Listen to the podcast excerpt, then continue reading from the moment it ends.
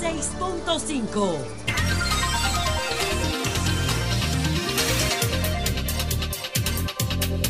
Dos treinta y siete minutos. Mm, martes. Martes 18 de julio. Aquí se inicia el sol de la tarde con la apertura a cargo del doctor Ricardo Nieves. Gracias, señor Páez. Gracias a todos los oyentes del Sol de la Tarde y a todo el equipo del Sol del País. Calurosa tarde del martes, temperatura 30 grados Celsius, posibilidad de lluvia un 40% y vienen días todavía más rigurosos de calor. En Italia le llamaron Caronte al mes de julio. Caronte era el infierno por donde corrían los ríos infernales Estigia, Lete, eh, Cosito y otros ríos que eran de fuego y de, de azufre en la mitología griega. Y en Italia le llamaron carote, más de 40 grados en un momento. El planeta está gritando. Señores, ayer cuando hablábamos de los cambios, el transfugismo, las personas que se van. Nosotros decíamos, y lo repito hoy, que tenemos 20 años desde que entramos a la Casa Vieja, echando el pleito porque el Congreso y los puestos públicos no sean asaltados por gente que se dedica a actividades totalmente ajenas del campo político. Y una de esas actividades despreciables es el tema de las loterías. Ahí se han metido todo tipo de tigres al Congreso y a los ayuntamientos. Lo reitero hoy, si usted quiere apoyar banqueros y riferos, yo los respeto. Ahora respéteme usted el derecho a mí de yo no querer aceptar nunca que ese tipo de personajes ingresen a la política. Lo tengo casi en el mismo nivel de lavadores y de otras especies incluyendo narcos. Yo no, a mí no me hable nadie de ocupar puestos públicos en eso. Y no me diga que por el partido, que estoy atacando el partido, porque para mí la mejor propuesta municipal la tiene Domingo Contreras y es del partido. Y creo que Abel está dentro de los tres mejores alcaldes del país y es del partido. Así que no me venga con ese chantaje. Es que los riferos y los aguanteros invadieron la política de la peor manera. Desde hace tiempo, ¿eh? estoy hablando de ahora. Tenemos 15 años en eso, Domingo y yo. Usted lo apoya, lo respeto sagradamente, pero respete mi derecho a yo no querer ver ni en el Congreso de los ayuntamientos a estos sujetos. Tampoco a los dealers. Como, como lo, por ejemplo, eh, Miguel Gutiérrez, el que está preso, el que también era dealer. La noticia de este día, como se esperaba, Alejandro, reculó Miki López. Claro, tenía que recular. Se lo dijimos desde el principio. ¿Qué iba a hacer con una opinión pública como un látigo sobre él? Pidió disculpas y se puso de acuerdo. Este es un delito, es bueno que la gente lo sepa. Este delito de ofensa contra el honor, la justa fama o el punto honor público admite conciliación en cualquier estado de causa y puede ser convocado por cualquiera de las partes. Fue lo que se hizo.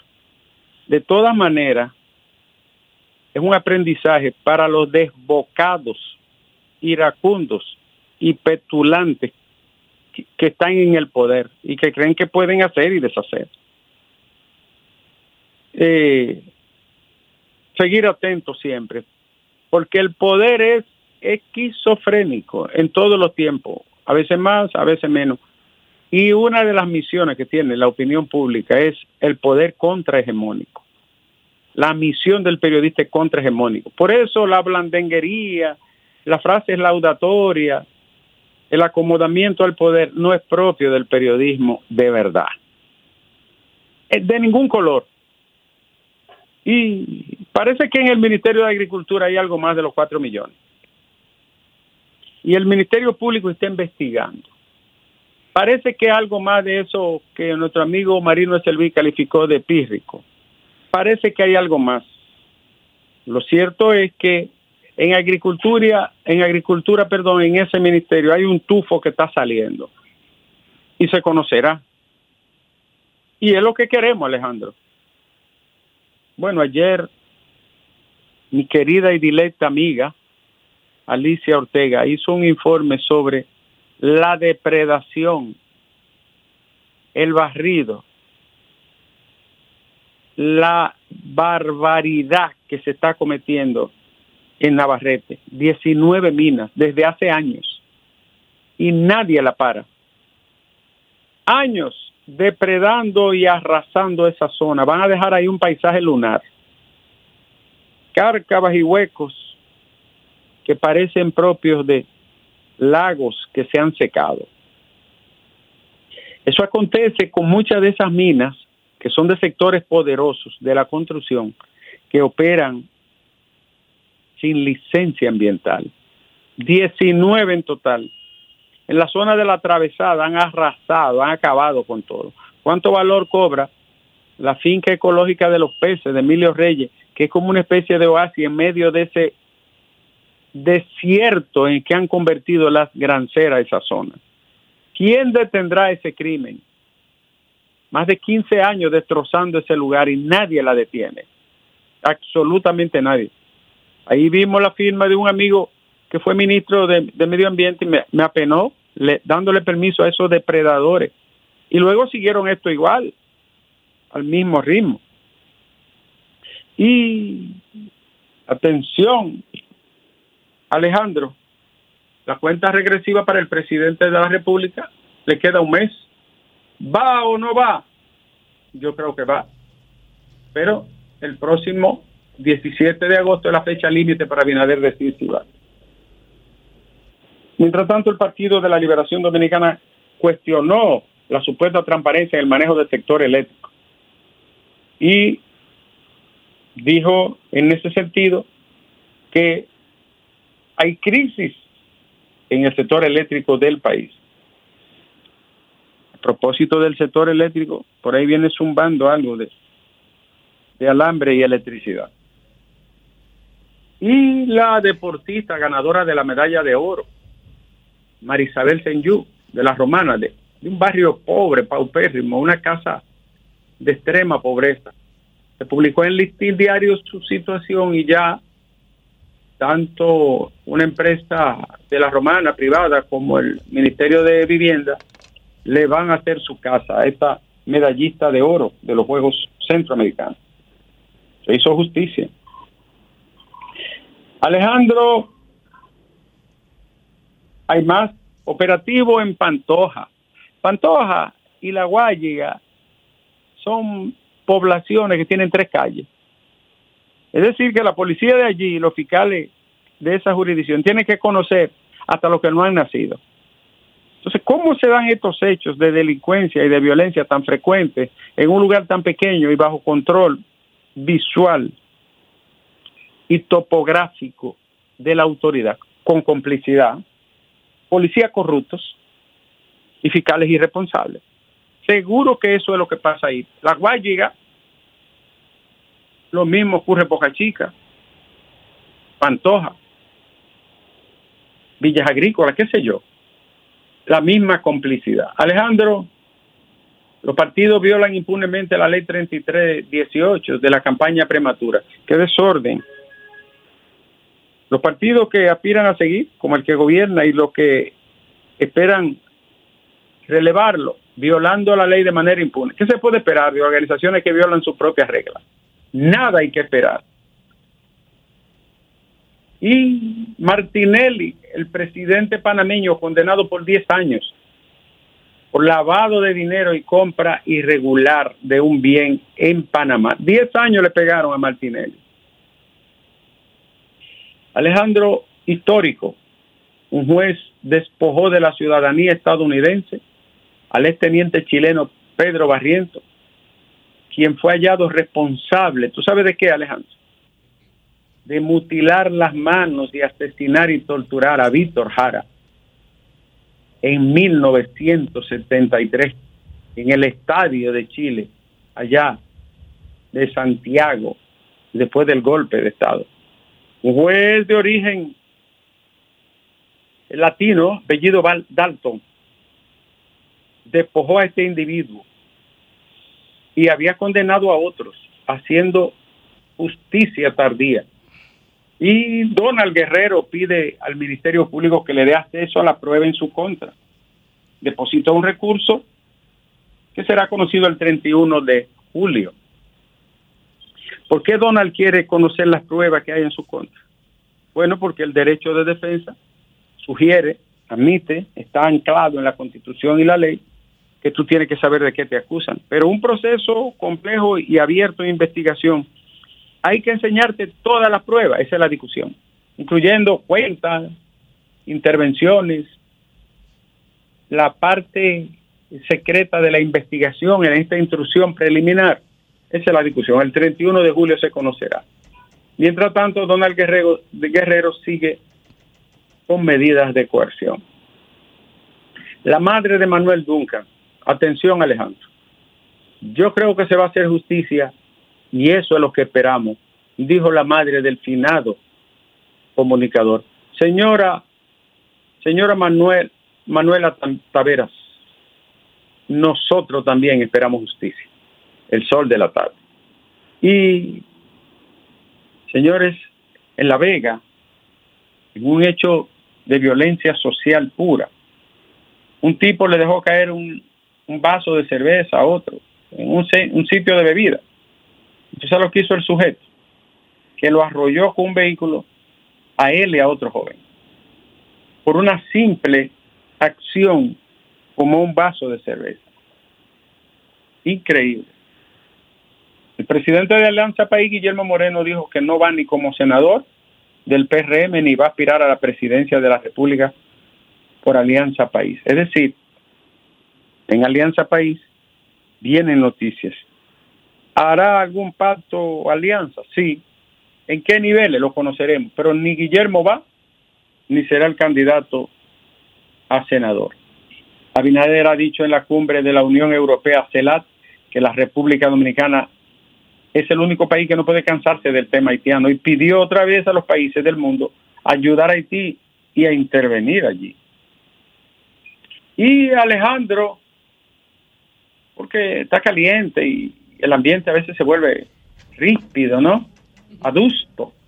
Alejandro, a veces hay que terminar de, de manera suave, tú sabes, por, el clima, porque hay mucho infarto en estos días, ¿no?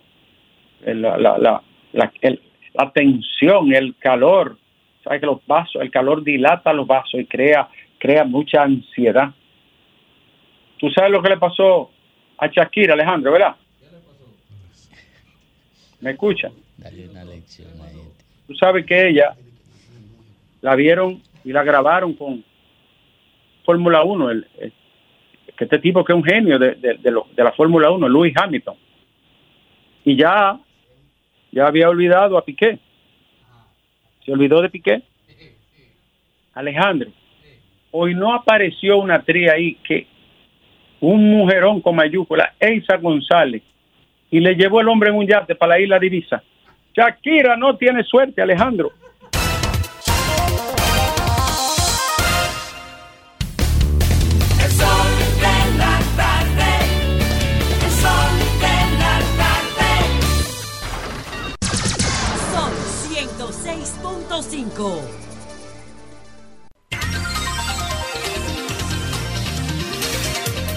Bueno, retornamos al sol de la tarde a las 2.52 minutos, cuando concluye la apertura del espacio a cargo del comunicador más completo de República Dominicana. No me mire mal, Graimer. No, no, no.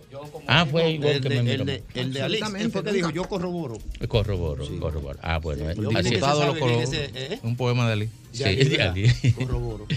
Bueno, vámonos con la gente, vámonos. Para que lo repita. Vamos a ver si Alejandro permite que nos vayamos con la gente. Buenas tardes.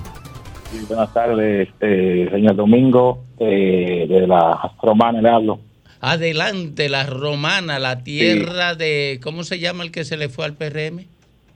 Eh, Iván, Iván, Iván, se fue. Iván, él, él, él, nunca, él, él, nunca fue de aquí, un señor que hace vida en Santo Domingo, o sea que no, no. Ah, nunca fue de allí. No, no, no él ganó coyunturalmente. Él dice que volvió a su casa, pero antes de todo, y, no me corte porque tengo un temita. Eh, él, no, no, no, es parte de una alianza que parece que le va a garantizar el éxito. Se lo voy a contar cuando, mañana. Sí, él fue candidato en dos ocasiones anteriores y fue por partidos distintos. o sea, que, no, que, él no volvió a su casa. Ah, eh, bueno, ok. Entonces él va, en cada elección, él va de un partido a otro. Sí, él, él, la casa, él la alquila. ¿Ah, la alquila? Sí. Ah, Ninguna son casas usted conoce, usted es un biógrafo de Iván ah, Silva. Pero, eh, dale, pero puede ser en Airbnb, es un negocio. El boli era bueno hasta el otro día, el boli era dale bueno. La bienvenida, dale la bienvenida a Ivonne. No, pero... Ajá. Domingo Páez. Sí, darle la bienvenida a Ivonne. bienvenida a Ivonne porque a partir de, de, ayer me ayudó a no levantarme tan temprano. Ay, eh, eh, Puede dormir su mañana que ya Ivonne está en la tarde. Así. Y, y lo sigo mucho en, en más allá del opio. Ah, dígaselo ahí. Ah, por mira, hay una gente que lo ve, Domingo. Eh, ya ve, ya tengo dos, porque tú y, tú y él. Te está cobrando. Buenas tardes. Adelante. ¿Qué pasó ahí? Otra línea. Buenas tardes. Ay, ay, ay. Yo sabía. Lea, buenas tardes. Habla Alejandro de San Juan. Adelante. San 30 segundos para, en primer lugar, resaltar la iniciativa del, del Ministerio de la Vivienda por haberle donado la vivienda a la medallita. Yo entiendo que es la mejor forma de construir un país. También decirle al doctor Nieves que es un hecho que Luis Abinader no solo va a aspirar, sino que va a ganar cuatro años más. Ahí tiene oh. nieve para que no esté desinformado. Te agarraste de la Senyu, ¿verdad? Tan creativo. sí. Buenas tardes. Tú que decías que no Buenas tardes. Adelante. Gracias. De Independencia. ¿Cómo están? ¿Todo bien? Bueno, señores, realmente yo necesito expresarme hoy porque tengo muchos días llamando y no he podido conectar. Y lo que les quiero decir es que por aquí, por Duvergé, nosotros estamos demasiado, pero demasiado complacidos con nuestro presidente Luis Abinader y todas las obras que ha hecho. Gracias por tomarme la llamada. Cuatro más. Sí, Duverjor, Duverjor, decían unos... vengan a ver. Buenas tardes. Esa se fue. Buenas tardes. Esta también. Y esta por aquí. Buenas tardes. Ahora el Ministerio de la Vivienda le quiere dar la vivienda después que se hace un escándalo. Charlatanes. ¿Y cuál fue el escándalo?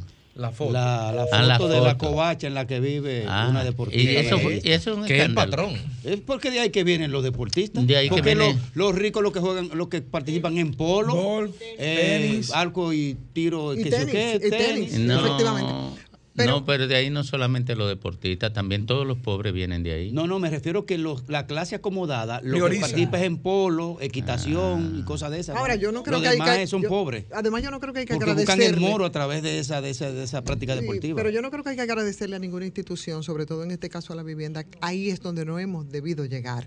Pero estamos tan mal que tenemos que hacer un periplo por los medios de unos atletas que ya tú te puedes imaginar lo que tienen que hacer para poder entonces destacar. Y cuando destacan entonces también le quieren sacar, capital. Yo no sé cómo lo ¿Entiendes? No. sin proteínas, sin nada, sin vitaminas. Es una vergüenza. Buenas tardes. Arroz con espagueti, sale un Adelante usted. ¿Y usted? Sí, saludos, ¿cómo están? Bien, adelante. Sí, quiero felicitarle por ese programa, pero también eh, un saludo para Ivonne en especial. Eh, le habla Ceneida Guzmán, Santo Domingo Norte. Mi colega. Quiero destacar esa, esa eh, insistencia del presidente de todos los dominicanos, Luis Abinader, que él insiste de nuevo a las organizaciones y los organismos internacionales para que le lleven las ayudas a Haití, para que no solo se lo dejen a la República Dominicana. Ay, Dios mío. Mm, buenas tardes. Adelante usted. Sí, buenas tardes. Buenas Juan Abad de Villamosa, la Romana. Oye, Domingo, la romana está complacido en Villahermosa. Aquí tenemos un moderno hospital, ampliación de la avenida, eh, los barrios ya son otros. O sea, que nosotros pedimos que el presidente se relija cuatro años más y Enrique le sean diputado por ese momento. Ok, cuatro años más y después hablamos. Así es. Buenas tardes. Se fue. Lea, que hay que hablar con el hombre. Buenas tardes. Buenas tardes. Adelante. ¿Cuándo es que el Ministerio Público va, va a mirar para los la mafia que hay en la sede de norte. De Oiga, es más, lo voy, eh, mañana era que iba a tratar eso, pero lo voy a tratar hoy, le voy a informar eh, sobre lo que viene. Ya tiene, ya tiene nombre, se llama Operación Anguila y le voy a decir todas las personas que están relevantes que están imputadas ahí. Esperen mi comentario si Lea quiere al final del programa. Buenas tardes. Bueno, pues Adelante. Yo he llegado a la conclusión de que ahora con ese consente que tiene trabajando el PRM, y diciendo cuatro años más y todo esto, nosotros vamos a tener que empezar a ver cómo entendemos que es lo que está pasando en el país. Cuando utilizan ese tipo de estrategia, lo único que nos dicen es que hay algo que está bajando, por eso tienen que hacer una contrapolítica. Es Rebeca. Hola, Domingo. Hay, un problema porque hubo una reunión la semana pasada entre Danilo y Lionel, que esa era otra primicia que tenía. En Punta Cana, yo tengo los detalles de esa reunión. Ay, mi madre. Buenas tardes. Sí, buenas tardes. Adelante. Sí, buena. Yo estoy llamando de los Alcarrizos. Mi nombre es Alexander Rivas. Sí, adelante. Sí, buena. Estoy llamando para decirle que vivo en el barrio Nuevo Amanecer y la tapada de Cañada ha funcionado. Eso por aquí parece un residencial ahora. ¿Cómo? Gracias a la gestión de nuestro presidente Luis Abinader. Cuatro años más. Y Fellito, Fellito, dale algo a Fellito. No, Fellito, Fellito no toca colita ahí. Cuatro años más, para Luis. Cuatro más. ¿Eh? Te pusieron, te puse colita. No, no, no. El Fellito lo hizo porque fue a hacer un mandadito. Eso es de Luis Abinader. Buenas tardes. Bueno, Fellito, traté de defender. Adelante, buenas tardes. Buenas tardes. Adelante. Eh, joven, yo quiero por este medio, por este medio, jóvenes, jóvenes, buenas tardes. Yo quiero por este medio hacer un llamado eh, al director de la EDE Norte, al señor Andrés Cueto, que por favor que se ponga en vigilancia de sus empleados a la hora nocturna, ya que en el día de ayer, la tarde de ayer, la luz se fue aquí, a las 5 y 20 de la tarde, y eran las una y pico de la mañana. Yo hice 45 llamadas y a la hora que me comuniqué me dijeron que no había avería reportada porque ellos desactivan lo que es el sistema operativo de la recepción para que no le sea un representante a la persona que llama. Porque, pero fue que usted no entendió. Cueto dijo que aquí no había apagones, que donde habían era en China. ¿Dónde? Y eso es en China. Mire, déjeme explicarle. Los mismos funcionarios, los mismos funcionarios son enemigos de su propio gobierno y de dos una, o Andrés Cueto es enemigo de Luis Abinader o, los empleados de Andrés Cueto son enemigos de Andrés Cueto. El de norte no sirve para nada. Ay, Dios mío. O ambas cosas a la vez. Eh. Buenas tardes. Adelante usted. No, buenas tardes. Ahora sí, ¿verdad? Ahora sí.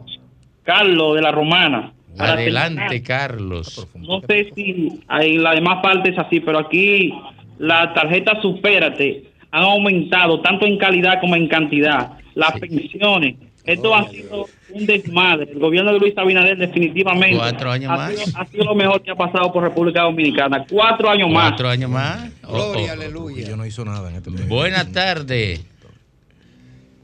Adelante usted. Ese no tiene cuatro años más. Eh, buenas tardes, ¿y usted? Sí, buenas tardes, José Méndez, Domingo Este. Santo Domingo Este, adelante, José. Es preocupante como no ha tratado ahora en todos los barrios para llamar de una manera que inciden en todos los programas.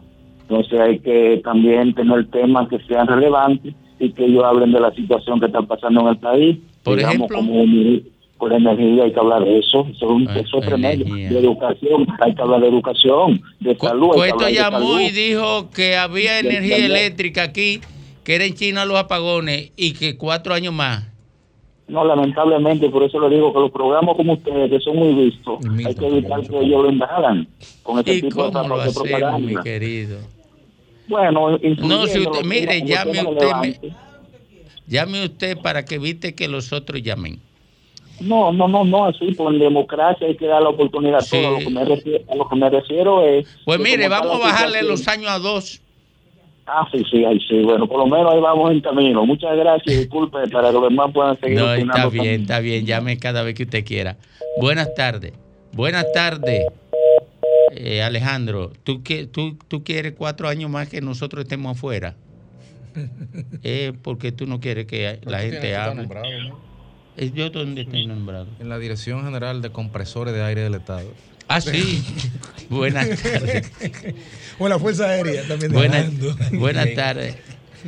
Oye, después que yo tengo a Ivonne aquí, que nadie me ofrezca nada. Que se lo ahorren. Voy a decir como, como el tío de una novia que yo tuve, que cuando se emborrachaba decía, un saludo a nadie, en ninguna parte, que no vuelvo nunca y que no me guarden nada.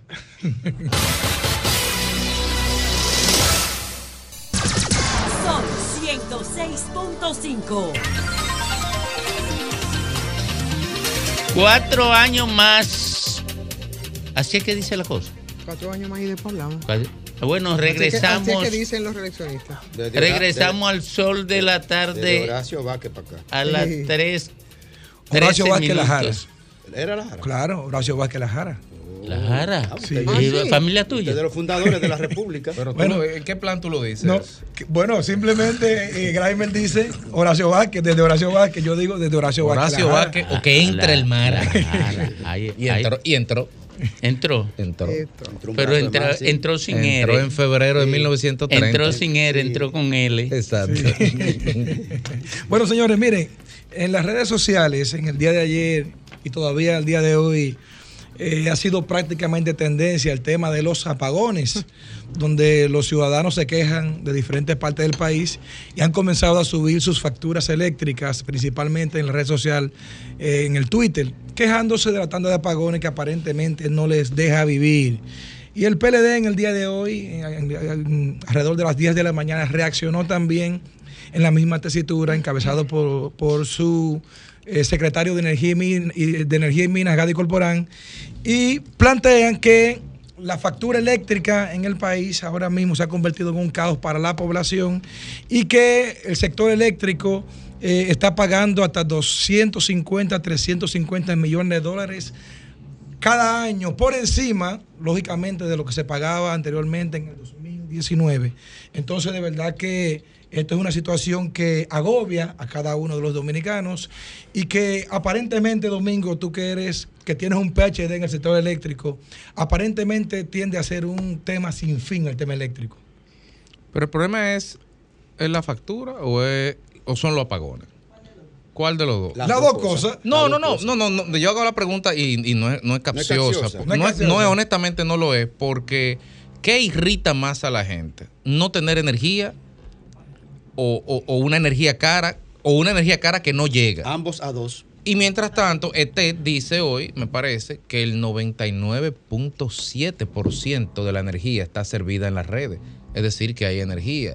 Pero, pero la, la luz se Yo está llegué a mi yendo. casa anoche no había luz. No, no, la energía se está yendo. Entonces uno se pregunta, ¿dónde? Aquí estuvo el ministro de, de Energía y Mina, eh, Antonio Almonte, hace, hace dos o tres meses, y señalaba la necesidad de hacer una serie de, de infraestructuras de cara a, a lo que es el consumo que se está realizando o que, que- que se va incrementando. La pregunta es, ¿en qué están esas esas medidas que se han tomado, en qué está el gobierno no está comunicando lo que está haciendo en Manzanillo, en qué tanto ha paliado las plantas flotantes, las barcazas de, de, de Asua o todas las, eh, las obras pendientes de realización. Bueno, eh, la verdad hay que a mí me parece como que estoy como que es un déjà vu. Cuando nosotros hablamos de los apagones, cuando hablamos de las interrupciones, de la gente que solamente entiende que las tarifas son altas y que los apagones y que los estafan por el tema de los apagones. Lo que la gente no entiende es todo lo que ocurre en las alturas, no desde ahora, desde siempre con el tema de los apagones. qué? Porque, porque yo siento que son como una especie de traficantes de la crisis que no les interesa que se resuelva porque es un, es un, es un elemento importante para lucrar. Y es lo que ha pasado. Yo creo que eh, eh, escuchar que tenemos interrupciones, que es verdad que las tenemos, que han habido ineptitudes, es verdad que las tenemos, que hubo promesas de, de construcción de plantas de generación, que es verdad que eso ocurre, que siempre hemos tenido déficit de, de generación, es verdad, que nos prometieron manzanillos y que eso, como en los mejores tiempos de Punta Catalina, que también era una, una- eran plantas necesarias, igual ahora también para esa licitación, que fue el nudo gordiano en el caso de Punta Catalina, Ahora, para esa licitación de esos 800 megas, que es lo que se quiere hacer ahí en Manzanillo,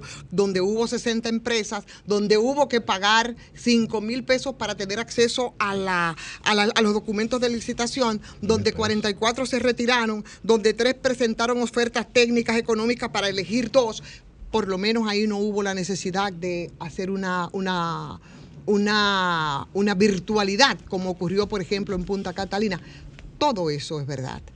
Todo eso es verdad. Pero el tema, yo creo que va mucho más allá de la coyuntura pero- y va mucho más allá de los apagones, que en el momento que ciertamente es así.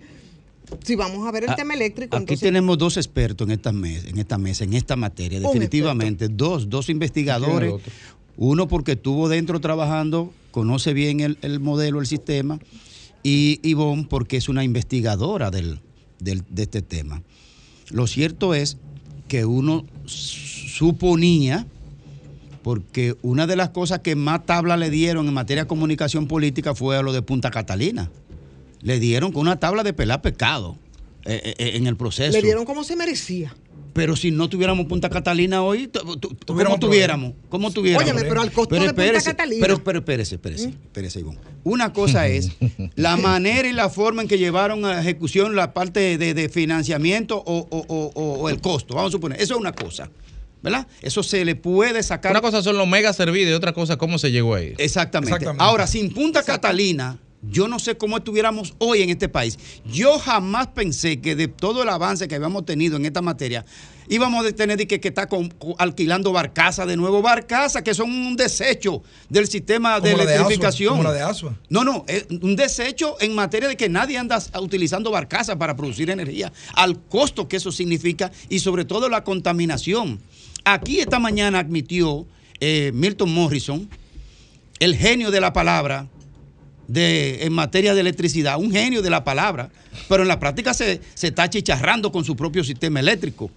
De él dijo aquí que es verdad que ellos no han hecho las inversiones que corresponden al modelo, porque es un modelo que crece vegetativamente. El sistema eléctrico, como crece la población. Pero para eso también está la proyección. Bueno, pero- Como crece la población, así mismo tiene que ir creciendo Claro. el, el servicio de electricidad. Y Milton Morrison admitió esta mañana en este medio que él ha fracasado en esa materia. Pero oye, Gray, lo primero que yo he dicho es que nosotros siempre tenemos crisis de generación. Es que yo no estoy diciendo que ahora las cosas se han hecho bien, de ninguna manera. Digo que barcaza, en oye, eso absoluto. barcaza. Oye, Pero es que óyeme, parece un exceso Óyeme, este óyeme, yo no estoy diciendo que ahora las cosas, al contrario, yo soy una crítica de ese sector eléctrico que yo creo que es una gran debilidad de este gobierno. Pero ¿cuál es- Y es una gran debilidad de este gobierno porque yo siento que ellos han vuelto sobre sus palabras, como ocurrió, por ejemplo, en el 96 con Leonel Fernández, con ese proceso de capitalización y de privatización, por ejemplo, y lo que pasó con las empresas distribuidoras, y cuál era el tema del déficit que teníamos en Pero ese gobierno momento. del PLD, y cómo- eh, y pero el cómo- gobierno del PLD se resolvió el se tema de generación. ¿Quién te Ivonne. di- no, y vamos a estar, absolutamente, y vamos a estar rumiando, y No, vamos a no, estar no, no, rumiando. sí, vamos a a estar seguir- rumiando del Ah, 96 no, todavía. Oye, vamos a seguir rumiando. ¿Tú Pero, sabes duró por qué? 15 años rumiando el Oh, fraude de Baninter. Pero ven acá, tranquilo. tenemos que seguir, tenemos que seguir rumiando. entonces. tenemos que seguir rumiando porque eso tiene un origen importante.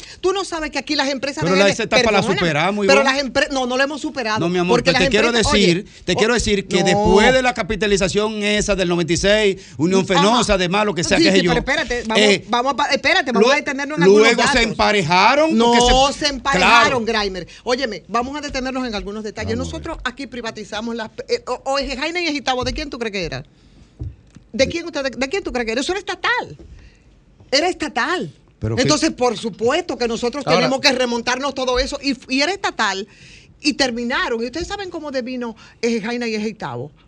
Y eso tenemos que borrarlo. En un gran, Pero una gran pero- denuncia. Oye, pero en una gran. en qué oye, tenemos ahora en- también. perdón, pero nos vamos a ¿O en qué concentrar. teníamos? Sí, pero eso es lo que quieren ahora. Yo soy crítica de lo que ocurre ahora. Por eso hablaba de eso que a mí me parece, yo no sé si una pifia en el caso de Manzanillo, pero por lo menos las cosas no están claras. Como no están claras la Car Power Ship, como no está clara que fueron las dos, las dos plantas que rápidamente ellos tenían que construir porque se supone que eh, las plantas de Manzanillo no iban a estar listas ni para el 23, probablemente para el 24 y necesitábamos generar porque siempre hemos- nos hemos estado moviendo en un déficit de generación. Por eso nunca Pero- se puede entender, perdóname Félix, Sí, sí. ni- señores, yo no puedo porque después van a decir que no dejo hablar, pero déjame decirlo Adelante, rápido. adelante. No, que este Pero, es tu tema, Ivonne, este es tu pero, tema. me, pero, me dijo Antonio que eh, eh, Que tú- no pusieran No, que, tengo que que tú, no, no, que tú llegaste aquí y que se callaran la mayoría. Ah, bueno, que pues nada más hablábamos tú y yo y a veces Ah, nieve. bueno. Por eso yo estoy, por eso yo estoy callado. Exacto. Entonces es algo que nosotros no podemos olvidar. ¿Por qué no podemos olvidar? Porque si ciertamente siempre hemos tenido déficit de generación, tenemos que montarnos en lo que ocurrió aquí con esas dos principales empresas de generación que después de vinieron en un gran escándalo de corrupción que ni siquiera no nos metamos en los detalles porque nos vamos en Sí. lágrimas. No nos porque eso, comenzó bien. y comenzó a través de Pomper y tú sabes cómo fue que eso se, se manejó.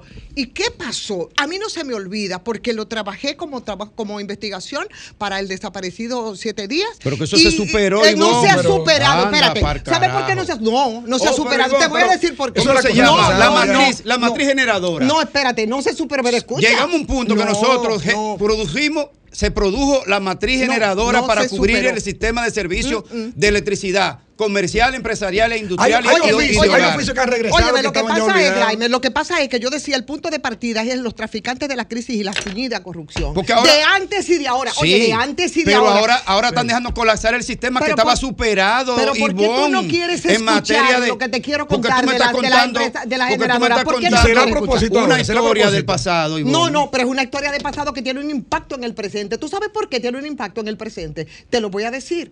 ¿Qué pasó con Porque el- los del óyeme, presente no saben perdón, gestionar ¿qué el proceso. pasó con esas dos empresas generadas? Fue un defalco por 18 mil millones y un, y un, y un expediente Pero dime que, de óyeme, ahora. ¿qué? Pero de media hora. Pero te voy a decir de ahora. Hay un tal cueto ahí que, camina- se- que está descalabrando Pero eh, de norte. Óyeme, pero comencé con ahora. Comencé con Manzanillo, que todavía pero eso no está de claro. Ah, pero por supuesto. Por supuesto, porque yo no me puedo olvidar, por ejemplo, de Coyentri y lo que, Oigan generó- lo que significó para el país. Fueron 20 mil millones. Entonces, claro que sí, porque ¿Y yo estoy hablando de esos que. O sea, la luz en- se está yendo por todo eso ahora mismo. Óyeme. eh, no es que Eso la se superó, yendo, eso se superó. arrastramos. No, Porque no, el problema no es que hay un hecho factual. que hay apagones. Eso, eso Ah, nadie sí, lo puede hay ocultar. un hecho, Pero, pero pero, pero. ¿por qué son los apagones Esa es la pregunta que O sea, la pregunta es, y yo creo que tengo una explicación. ¿Por qué son los apagones ahora? Los apagones primero fue, eh, son porque este gobierno no sabe gestionar la distribución de la energía eléctrica. Porque ha nombrado un Pérdidas. paquete de gente, eso al margen de la corrupción de Punta Catalina, eso al margen de la corrupción derivada de la capitalización, eso al margen de toda la corrupción que ha imperado permanentemente en el sector eléctrico, que en eso tú tienes razón, Ivonne Sí. y ahí compartimos eh, eh, eh, hasta experiencia. Pero ahora mismo lo que hay es un desastre en la distribución, derivado fundamentalmente de una mala gestión de la distribución. ¿Por qué? Te lo explico. Dijo el director de ET que están sirviendo el 90%. 99.7. El 99.7, escúchame Ujú, esto, te escucho. Ivonne, que esto es puramente técnico. El 99.7% de la generación. ¿Y ustedes creen que eso es mentira? De la demanda. ¿Ustedes creen que eso es mentira? Es verdad. ¿Por qué? Porque aquí hay suficiente capacidad instalada Eso es lo que decimos. para el suministro de energía eléctrica. Que, que hay un entramado de corrupción, eso es verdad. Generalizado en el sector eléctrico, verdad. Ahora, hay energía, hay generación instalada después de Punta Catalina, suficiente para satisfacer la demanda. ¿Por qué el director de la empresa de transmisión dice que se está sirviendo 99.7? Porque sale de la planta a las líneas de alta tensión. O sea, ¿Qué es lo que él maneja? Él maneja transmisión. ¿Y qué maneja transmisión? Maneja, transmisión maneja toda la línea de 69 mil kilovoltios hacia arriba hasta las 139 mil, hasta las 300 mil. Domingo, perdón. Ahora, Perdón, para, para aclarar, y escúchame la interrupción. Tú estás diciendo a nivel técnico que ETET está poniendo en el sistema, en, en el cable, en el cableado nacional toda la energía disponible. Sí, no, no, de está, está, está poniendo toda la, toda, está poniendo toda la que el CENI autoriza a colocar. ¿Cuál es la que el CENI au- autoriza a colocar? Toda la que contrata el sistema. Entonces, ¿quién tiene el problema entonces? en Entonces, este el problema está en distribución. ¿Por qué está en distribución? ¿Quién, distribuidora. quién di- quién distribuye? ¿Quién distribuye? Es de norte, de sur y de este. Ahí donde está Ahora, ¿por qué? ¿Por qué está ahí? ¿Por qué? Porque ellos son los que gestionan los apagones. Ahora, ¿por qué está ahí? Se lo voy a decir. Primero, porque esa, las distribuidoras tienen que ser, tienen que hacer una inversión en mantenimiento de línea. No han mejorado la gestión de las distribuidoras, no, eso es verdad. No, tienen que hacer una inversión en mantenimiento de línea para que cuando llegue, lleguen los picos que se dan en la noche y que se dan en verano, las líneas estén suficientemente robustas para que no se generen averías. Eso es lo primero. Esa, la, la, la distribuidora no han hecho inversión durante los últimos cuatro años en todo lo que lleva este gobierno y al final del anterior gobierno. No han hecho inversión ni en subestaciones ni en líneas de distribución. En consecuencia, ahora que vienen los picos y se sobrecalientan las líneas, hay avería por pipa, como dice la gente. Eso es lo primero. No, aunque tenga la energía eléctrica, no puede distribuirla. Pero ahora, en este gobierno, se rompió el récord de Celso. El récord de Celso era 1.300, 1800. no, 1.350 millones de dólares de déficit en el sistema. Ajá. Y el año pasado aquí llegó a 1.700 millones el déficit. ¿Qué significa eso? Que el gobierno no tiene recursos para cubrir los déficits, entonces tienen que dar apagones financieros Y aumentar la, la- la factura. y aumentar la factura y eso irrita a la gente porque le aumentan la factura en verano cuando aumenta el consumo. Y entonces si te aumentan la factura cuando aumenta el consumo, el incremento es el doble, porque viene el incremento derivado de que tú consumes más y el incremento derivado de que te aumentan el precio del kilovatio consumido. Ahora está ocurriendo esas dos cosas. Ahora, ¿por qué ocurre eso? Y eso hay que decírselo a la gente. Luis Abinader cometió el error de llevarse de Celso, de Milton Morrison y de todos esos generadores voraces, depredadores, de que esa distribuidora lo que había era que entregársela al sector privado y ese era el plan. Yo lo dije, no lo estoy diciendo ahora, lo dije cuando entró el gobierno, que el plan era ese, el plan de Celso. No, I- Ivonne, Ivonne, Ivonne le puso un epíteto eh, demoledor, que pusieron... eh, Ah, sí, eh, al pusieron gato, a, a cuidar pusieron a Drácula a cuidar el banco de A sangre. cuidar el banco de sangre. Sí. Entonces, recuerden quién era Milton Morrison. Milton Morrison era el vicepresidente ejecutivo de la Asociación de Generadores. Así es. O sea, a él lo pusieron al frente de la mejor distribuidora, que era la de Sur, la que tenía los déficits menor, porque era la primera que querían ellos que le entregaran. Oye, él incluso se iba a quedar ahí administrando la distribuidora cuando pasara al sector privado, porque era un plan orquestado. Ahora bien, y eso fue un error. Y lo puedo decir así, porque pueden buscar los videos, se lo advertí a, a Luis Abinader. Si te lleva del plan de, de, de, de, Celso Marrancini, se va a llenar esto de Porque apagones. el plan es complicar el modelo para llevarlo a la entrega al sector. Ese siempre ¿eh? ha sido. Para regalarlo. es Ese siempre ha sido la- el aspiracional de los generadores. Entonces, pero, pero el, el gran error del presidente Abinader es llevarse de un hombre que decía en el 97, 98, que si se vendía la CDE en un peso, el Estado salía ganando. La visión. Ese es Celso Marrancini. Ese es Celso Marrancini. Claro. La visión que tiene él de la propiedad del Estado es que las propiedades del Estado solamente deben tener valor para el sector privado.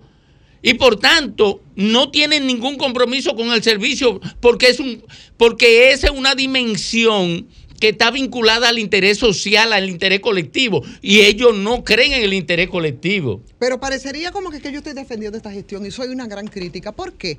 Porque yo no puedo olvidar, lo que pasa es que tú tienes que hacer algunas referencias, que yo creo que es el origen y que va a seguir y que va a seguir permeado, y son por el tema de la corrupción y por el tema de los intereses. Por eso yo decía, cuando nombraron a Celso, es verdad, yo decía, pero es como nombrar a Drácula, administrar el banco de sangre por los vínculos y los intereses que tiene, y eso es muy dado de este y de los gobiernos. Pero cuando comenzó, por ejemplo, esta gestión que nombran al señor Antonio Almonte en energía y mira, señores, fue con todos los poderes. Ustedes recuerdan, Era- simultáneamente era ministro de Todo, Energía y del Consejo Unificado, de la CDE, de Punta Catalina y a tres años de tiempo, a tres años de tiempo, admite y confirma, a veces de manera ¿Y cuál ha inconsciente. sido el esta, resultado de se- todo y esta eso? semana estuvo incluso en un periplo a través de los medios de, de comunicación. El fracaso, el fracaso del gobierno en el sector eléctrico, que por supuesto que tenemos que admitirlo, y esa es la verdad. ¿Y por qué razón habría de defenderlo? Tres años de verdad en el que no ha ocurrido nada. Aquí que se hablaba, que fueron los 10 puntos que mencionaba precisamente eh, Antonio Almonte, para no firmar un pacto eléctrico que al final lo que se convirtió fue en una especie de acuerdo eléctrico entre partes, no un pacto, con los mismos puntos que ellos habían rechazado. Y parte de esos Pero puntos, saben- y parte de esos saben puntos, cuál es el gran problema dis- hoy. Discúlpame, termino la idea. Parte de eso, señores, era el tema de las distribuidoras y las pérdidas y la reducción de las pérdidas, por ejemplo, y los grado a grado.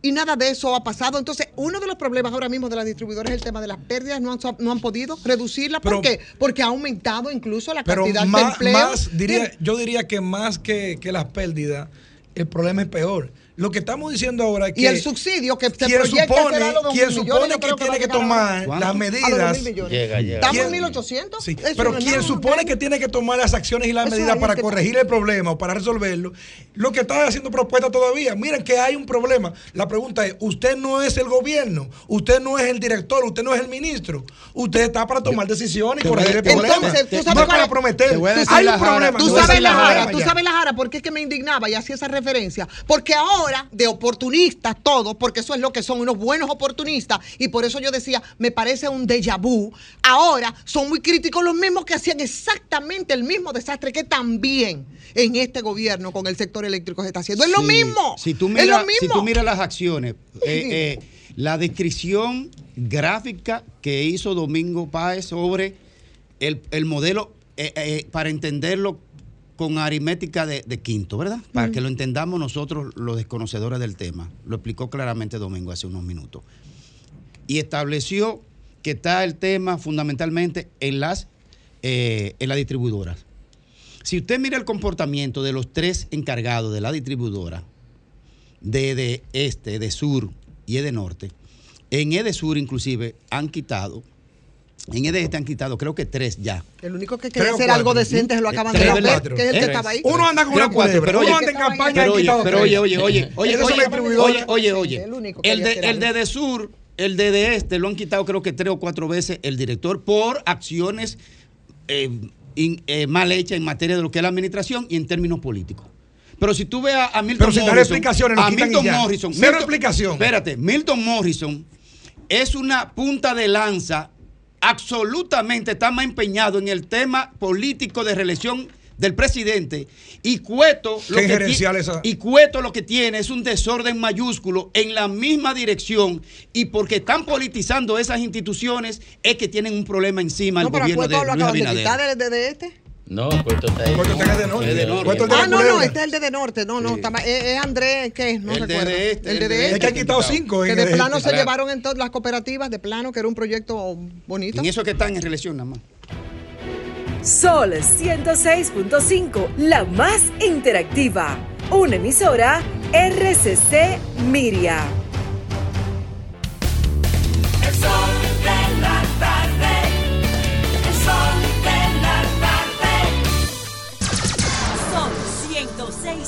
106.5. Martes 18 de julio, este es el sol de la tarde, el sol del país. Y esta es Ivonne Ferreras. Gracias, Domingo. Saludos a todos mis compañeros de nuevo y por supuesto a todos nuestros oyentes. A mis queridos amigos y amigas de la diáspora que me han contactado y ya saben dónde estoy y están hoy en sintonía muchos de mis camioneros de esos camioneros que, tempranito en la mañana recorrían conmigo y entonces quieren seguir el camino también por la tarde porque son, señores, grandes distancias. Dominicanos buenos, dominicanos honrados que forzosamente por situaciones económicas salen del país, pero que ahí están, son un punto importante para el sostenimiento de nuestras economías y la verdad es que ese contacto ha sido maravilloso, así es que aquí estamos de nuevo. Reconectados. Señores, acaba, termina la, la, no la cumbre, ¿no? El encuentro de la CELAC, eh, en el que estuvo el presidente de la República y ponderar definitivamente ese, ese proceso, esa iniciativa de integración. Brevemente, no es el tema, pero brevemente saludar, que siga consolidándose, que siga resurgiendo esa CELAC en la que afloró de nuevo también el tema haitiano, como habría de esperarse, aunque no como tema fundamental de la, de la cumbre, que estaba muy sostenida en el resurgimiento de la CELAC y, por supuesto,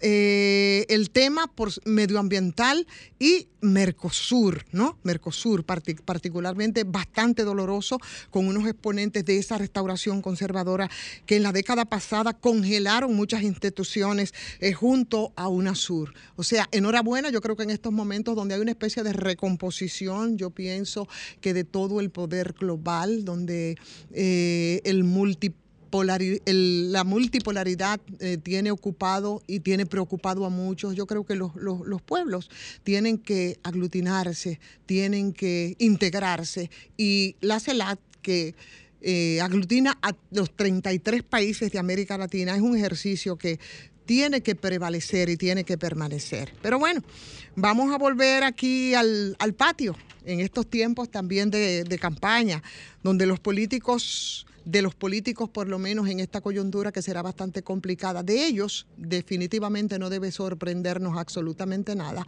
En momentos en los que las crisis, digo yo, que además tienen un componente importante de liderazgo, nos convocarán a ver tantas situaciones como la que en estos días vimos a través de las redes sociales y a través de los medios formales.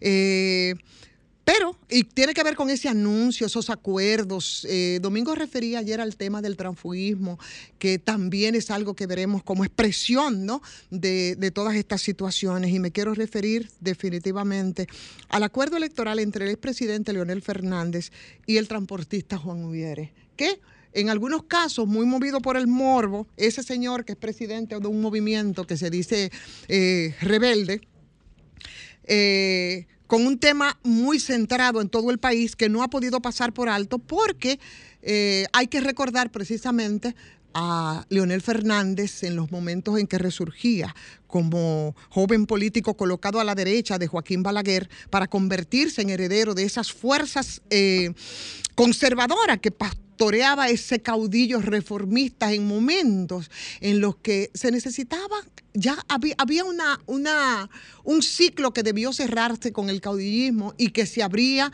a nuevos líderes, en este caso la generación de Leonel Fernández, que mucho de lo que algunos no pueden perdonarle y que estaba obligado a, a someterse a un proceso de transformación en el ejercicio de impulsar nuevas formas de hacer política, más no fue así, con todas sus letras, bueno, pues reivindicó lo que eran las prácticas, la- esas prácticas eh, eh, eh, de esos viejos caudillos. Y hoy, pautando con un autoproclamado hombre de izquierda, que es el señor Juan Ubiere, más cercano definitivamente que del bandelori- bandelorismo eh, urbano, que de esas mismas acciones revolucionarias y transformadoras. La verdad, por izquierda, por supuesto, Juan Ubiere siempre se proclamó de izquierda, así es. Pero eh, una reacción a ese pacto ele- electoral, bueno, pues no estuvo ausente de la gente. No estuvo ausente. Y a modo de recordatorio, por supuesto, las redes hubo, se circularon, circularon muchos videos y circularon videos incluso donde el propio Juan Ubiere eh, calificaba de delincuente al expresidente Leonel Fernández. La verdad es que yo lo que no entiendo es en qué momento, porque lo dijo en un relativo corto plazo, pudo reivindicarse de esas atribuciones delincuenciales a las que se refería Juan Ubiere, para luego entonces estar levantando las manos. Pero conociendo al expresidente Leonel Fernández, sociales en el que la verdad es muy difícil de creer en, algunas, en algunos de sus planteamientos. Yo siempre he dicho que el expresidente Fernández, yo no sé si él podrá, podría tener alguna buena propuesta para lo que se está sometiendo ahora. Ahora, yo creo que por lo que fueron tres periodos de gobierno, mínimo debería de pedir perdón al país y a partir de ahí entonces empezar con esas propuestas que no impliquen hacernos creer que podría ser nuestro destino. Pero en esas patrañas, porque es lo que pienso, y por eso le va a resultar muy difícil convencer a sus electores porque sigue manteniendo todavía una franca tasa de rechazo en términos de los electores, aunque recurra a todas esas conocidas destrezas como gran conceptualizador y comunicador, que no podemos negarlo, que ciertamente es así.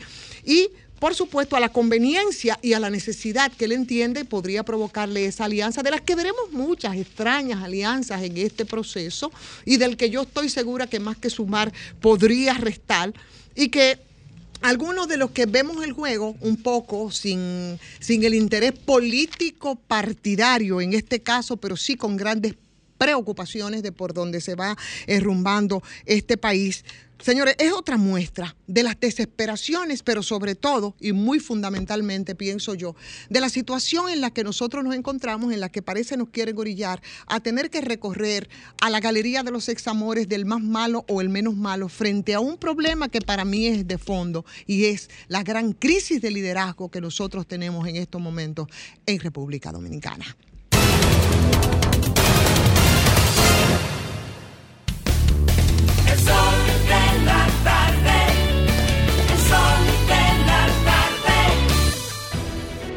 Sol 106.5, la más interactiva. Una emisora RCC Miria. Sol 106.5.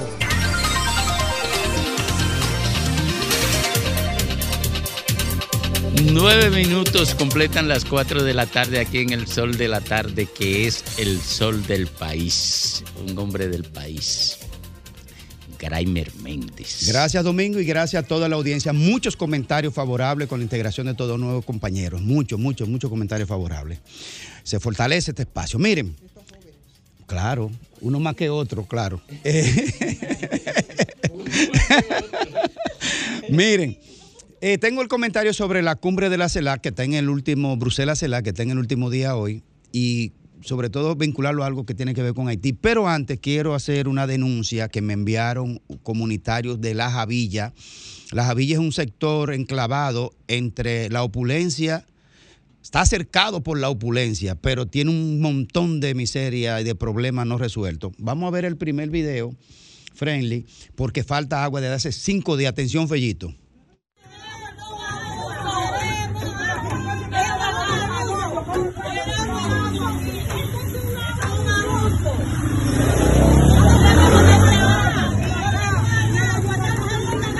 Están en radio, vemos un- unas cuantas señoras con botellones de agua vacíos porque tienen que estar compra- comprando el agua para hacer sus labores. Eh, y son gente humilde de la Javilla. La Javilla está entre la Churchill, la Charles Sommer y la Kennedy.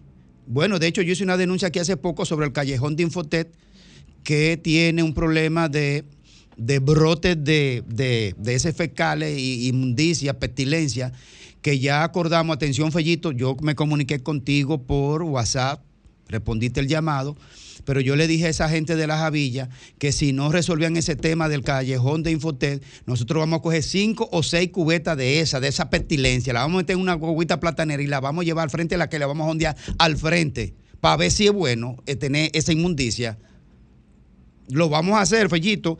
Entonces, ¿qué pasa? En, en la calle 4 de esta denuncia, me están haciendo llegar la información, calle 4 en La Javilla, cerca de donde está la empresa de la Mercedes-Benz.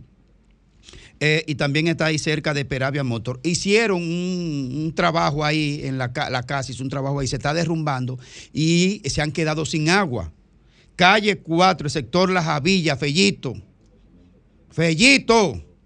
Vaya a atender a esa gente que no tienen dinero para estar comprando botellones de agua hasta para bañarse. Bueno, calle 4, Fellito, en La Javilla. Miren, eh, la CELAT, la- una, una reunión especial en Bruselas, eh, está discutiendo varios temas. Entre ellos, el tema de Ucrania, que según informaciones que nos han revelado, donde está el presidente eh, Luis Abinader, por cierto, que ha tomado un turno, obviamente, de nuevo, por enésima vez, y tendremos que hacerlo no sé cuántas veces sea necesario, eh, el tema de Haití. No podemos cansarnos, ha dicho el presidente, bien dicho. No podemos cansarnos con el tema de Haití. Porque miren lo que, lo que, lo que ha dicho la ONU. Pero esto- este es el descaro. ¿Y qué, qué maldita doble moral es que tenemos, que, tiene- es que tienen eh, eh, estos países? ¿Eh? Oigan esto, señores.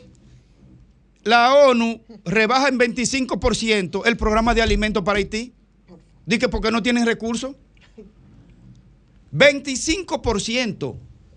Por falta de fondos, las Naciones Unidas ha anunciado un recorte de un 25% en las ayudas para alimentos que reparten en Haití y que alivian la situación de más de 100 mil personas cada mes.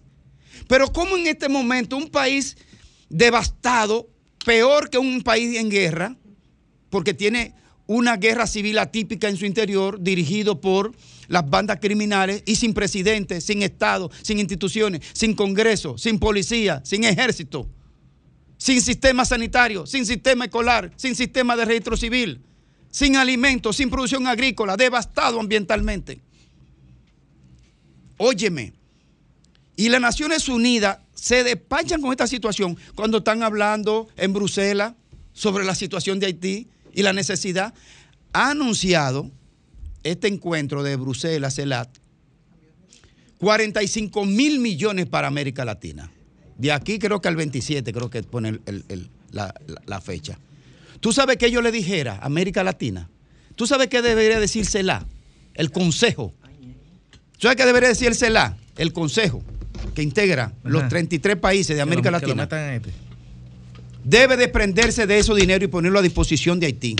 Estoy de acuerdo. Si es verdad, si es verdad que nosotros tenemos moral, moral de, de ese conjunto eh, eh, humano que es América Latina, unido por una historia, unido por, por- por situaciones similares, unido cuando éramos dirigidos por invasiones, unidos cuando teníamos la misma hemorragia de dictaduras, unidos ahora por una pandemia de, este siglo XXI, que son las migraciones masivas, en busca de un sueño, de techo, de casa, de comida, de alimento. Entonces, si es verdad que tenemos moral, esos 45 mil, es más, en esa misma reunión debieron decir un plan específico para Haití. Ah, no, oigan lo que están empeñados ellos.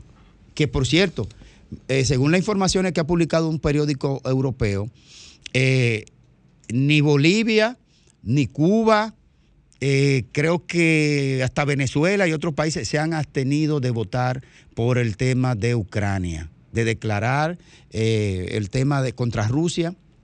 Me, me- me pareció extraño, pero parece que la prudencia están, están calculando bien sus respuestas oficiales ante este tema. Entonces, oiga, oiga, oiga cuál es la, la resaltación que tenemos con el tema del presidente Abinader, que ha fijado una postura, como he dicho, correcta. Ah, no, que el presidente Macron se movió donde él a saludarlo. Pero ¿qué, ¿para qué sirve eso? Eso es cometológico. Macron, el presidente eh, francés, lo que debería decirle al presidente, presidente, vamos en este momento a, fijar una posición aquí en este evento sobre, sobre, sobre Haití. Eso es lo que debería hacer, porque eso de saludito y cosas, eso sirve para algo. Claro, una cortesía, está muy bien, entre personas, muy bien. Los mandatarios toma relevancia, pero eso es cometológico, eso no aporta nada, ni a Haití ni a República Dominicana, nada aporta eso. Entonces, solo es posible eh, que prevalezca la unidad latinoamericana si todos los presidentes de América Latina de verdad se unen en una cruzada de reclamos entre todos y no dejárselo solo a la República Dominicana, el tema de la crisis de Haití.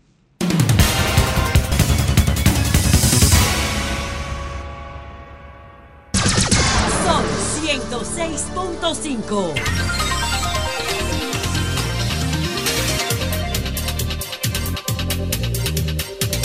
Bueno, a las 4, 6 minutos, a las 4, 6 minutos aquí, en el sol del país, el doctor Federico Llovi. Gracias, Domingo. Buenas tardes. Y buenas tardes, amigos que nos ven, que nos escuchan.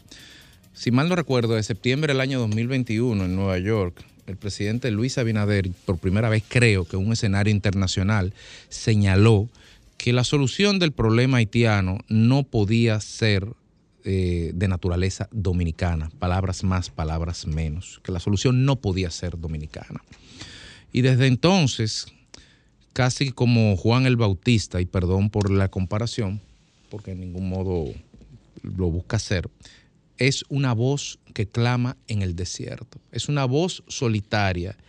Me refiero al nivel internacional, no las preocupaciones internas legítimas que tienen otros líderes nacionales, que clama en el desierto en torno a la necesidad urgente de buscar una solución al descalabro continuo y sistemático de la sociedad haitiana. Y digo la sociedad haitiana porque no puedo hablar del Estado haitiano, porque insisto, el Estado haitiano no existe porque uno de los elementos constitutivos del Estado es la soberanía que puede ejercer sobre su territorio. Y ahí está a ojos vistas el control que tiene eso y ni hablar de que no hay ninguna, ninguna autoridad legítimamente eh, constituida a través del voto democrático. Es inevitable en estos tiempos politizar el tema. Es inevitable porque estamos en una campaña electoral. Por lo tanto, no caeré en la tentación de decir quién hizo o quién dejó de hacer o a quién le toca la, la culpa o en qué grado deberíamos distribuir la culpa. La realidad es una y es que hay dos tragedias sobre el mismo territorio de la isla compartida.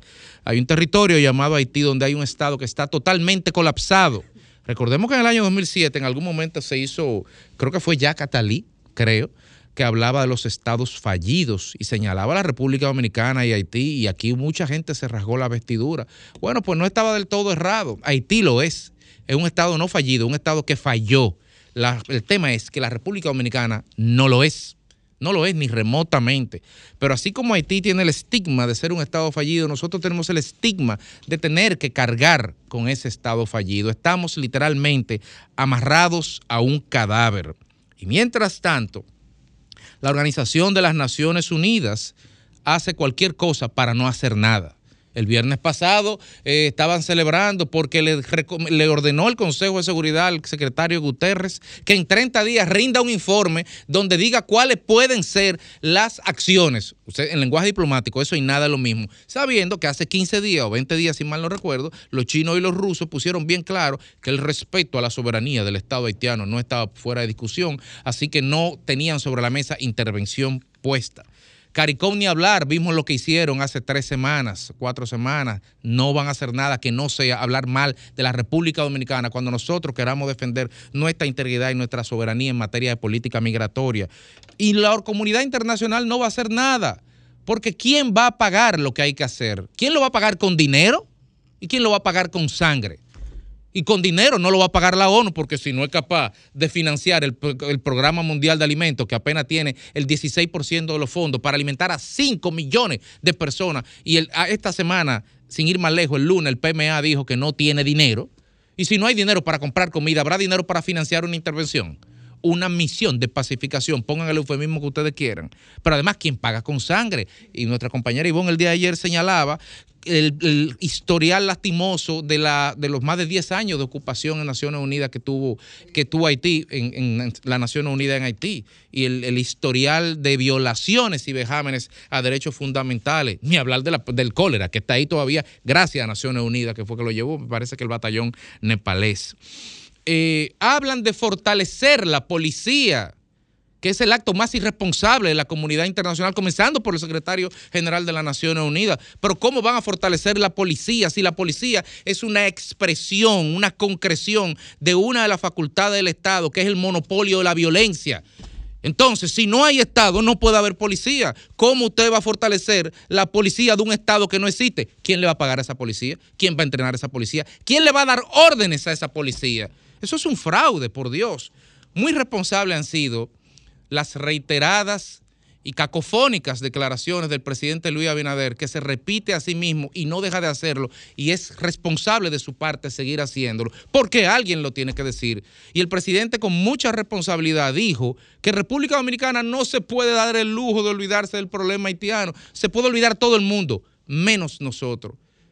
Qué triste, qué triste destino tenemos, pero es nuestra realidad y lo que nos toca es afrontar esa realidad y no como siempre lo hemos hecho de manera pasiva, con un miedo, con un complejo de que no podemos hablar porque son nuestros vecinos. Los americanos hablan de los mexicanos y los franceses hablan de los españoles y los, y los franceses hablan de los alemanes y viceversa, los ingleses hablan de todo el mundo. Y nosotros no podemos tener una actitud pasiva frente al descalabro a Haití. Tiene que ser una voz activa y tenemos que exigir lo que tengamos que exigir porque nuestra prioridad, y así lo entiende el presidente y lo ha hecho desde el septiembre del 2021 es reiterar y exigir a la comunidad internacional que no puede ser indiferente a lo que es la responsabilidad de todos ellos y que la República Dominicana no es ni podrá ser la única solución a este problema.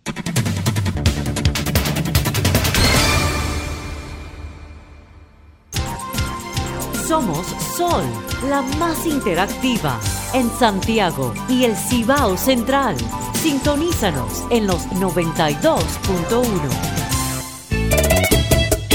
Es verdad,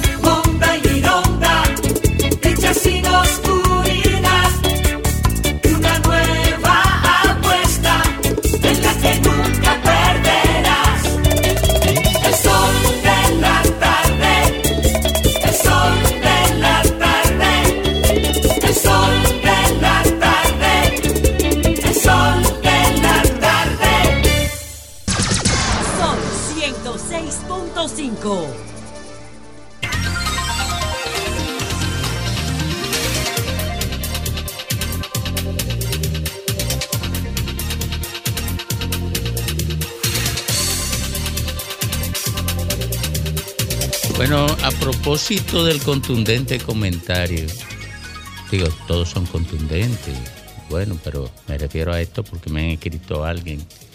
Eh, me dicen que la ayuda de la ONU ha ido bajando, bajando gradualmente en Haití hasta verse camino a la desaparición.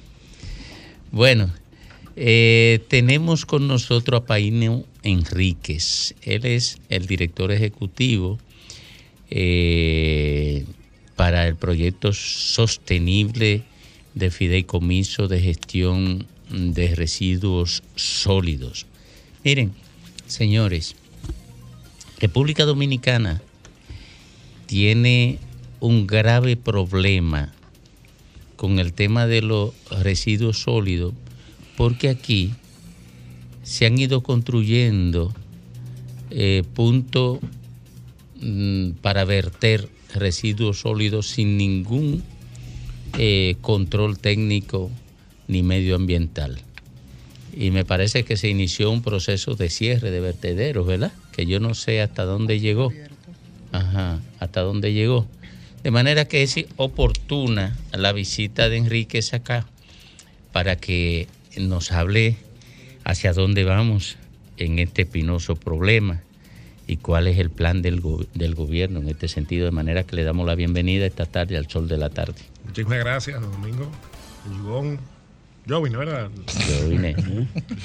Don Félix, Raymond. Eh, gracias a todos eh, por la invitación. Eh, yo no sé si usted recuerda, don, don Domingo, nosotros vinimos aquí hace 14 meses exactamente 14 meses. a presentar el, lo que era el nuevo fideicomiso que recién se constituía.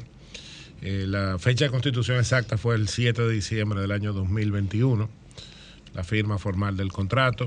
Y con ello iniciamos un proceso, obviamente, de carpintería legal, jurídica, de toda la reglamentación que se necesitaba, todas las resoluciones, todos los manuales eh, de lineamientos de pago, de compras y contrataciones. Eh, se agotó todo un proceso de planificación también, necesario, muy necesario, para afrontar este gran problema, como usted dice. Es un problema que ya no solo el Ministerio de Medio Ambiente, sino la YAICA identificó en un estudio en el año 2021 que teníamos 240 botaderos eh, a cielo abierto, de los cuales más del 80% de ellos se incendian con frecuencia.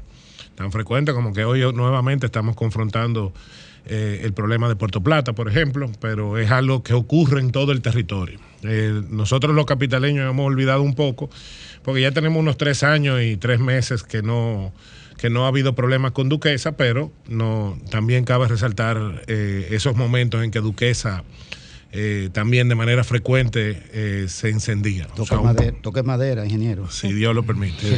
Sin hablar de los Eh, son- Claro, claro, es un problema que, como decimos, transversal porque afecta eh, nuestros suelos, eh, con- contamina los suelos, lo, lo vuelve no propio ni para la agricultura, ni para, para el desarrollo urbano de ningún tipo. Contamina nuestras aguas porque ese lixiviado, que es esa agüita que sale de la basura cuando llueve, es sumamente contaminante, llena de metales pesados, de tóxicos que van a nuestra capa freática, al subsuelo, el agua que sacamos de los pozos. También tenemos que esa misma, eh, esa misma agua contaminada va a, ca- a- a nuestras cañadas y termina a veces, como, como ocurre todavía con Duquesa hoy en día, que termina en nuestro río Isabela, contaminando todo lo que es la cuenca de la Isabela y Rosama. Pero también contamina nuestros aires, porque eh, con, con los fuegos, con, eh, ese humo que, que se emite es un humo altamente contaminante.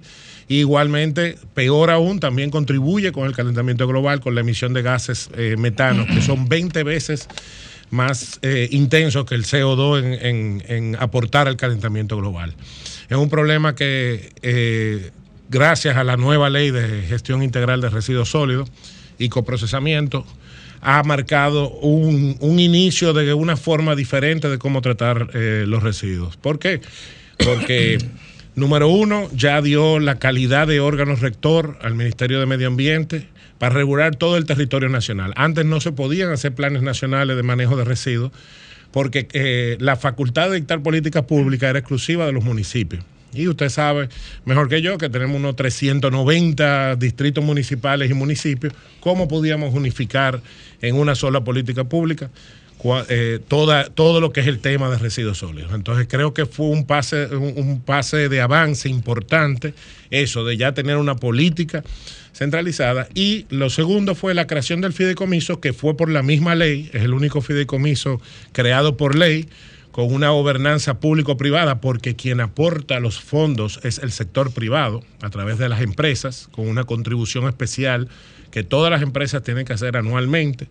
Esos fondos, por tanto, van a ese fideicomiso que tiene una gobernanza donde hay cuatro miembros de, digamos, del, del- del área pública, dos, el Ministerio de Medio Ambiente y Ministerio de Hacienda, representando el Poder Ejecutivo, la Liga Municipal y FEDOMO, representando la, la municipalidad, y luego tenemos representantes del sector privado en manos de AIRD. Eh, Entonces, ingeniero, perdóneme. Entonces, ingeniero, vamos a la concreta.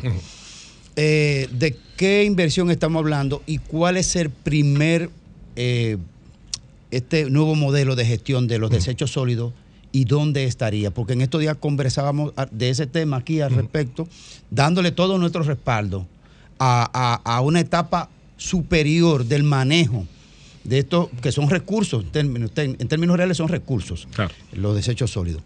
Eh, la inversión y cuál es el primero puesta en Sí, ejecución. Sí, nosotros este año ya se identificaron 15 obras prioritarias. eh, eso fue en diciembre.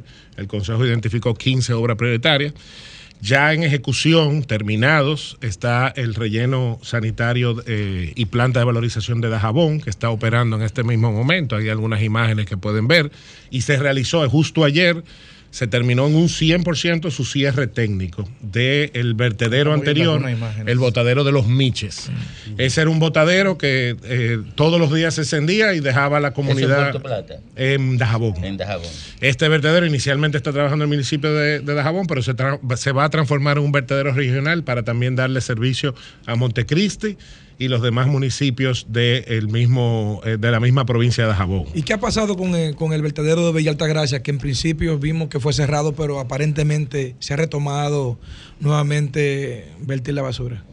Ese vertedero eh, estaba, está bajo el control de la mancomunidad y no ha, no ha entrado en, en los 30. no sé, lo- tenemos 240 Pero fue cerrado en, en su momento, ¿verdad? No, no fue cerrado, fue, fue construida una estación de transferencia, tengo entendido, o sea, se construyó una estación de, prefe- de- de transferencia y fue remediado. El problema de, de esto es que necesariamente cuando tú haces las remediaciones tienes que buscar la solución definitiva, o sea, eh, de, de dónde tú vas a depositar, porque los residuos se generan diariamente. No podemos pensar en remediar, hacer una inversión eh, significativa en esa remediación si no tenemos de la mano la solución definitiva al problema de cómo lo vamos a manejar a, partir de ahora.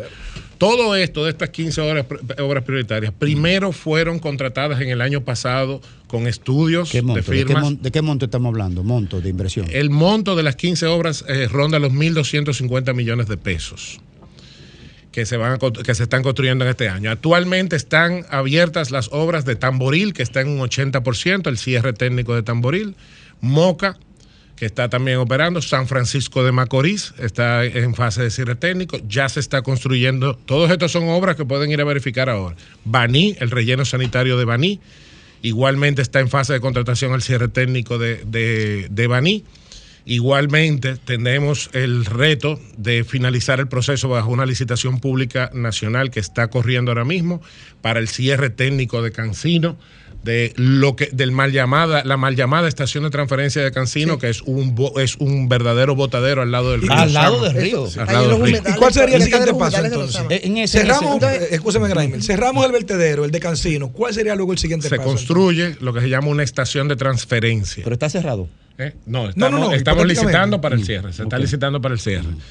Entonces se construye lo que se llama una estación de transferencia, que lo que hace básicamente es eh, llevar de camiones pequeños a grandes volquetas para poder reducir los costos de transporte.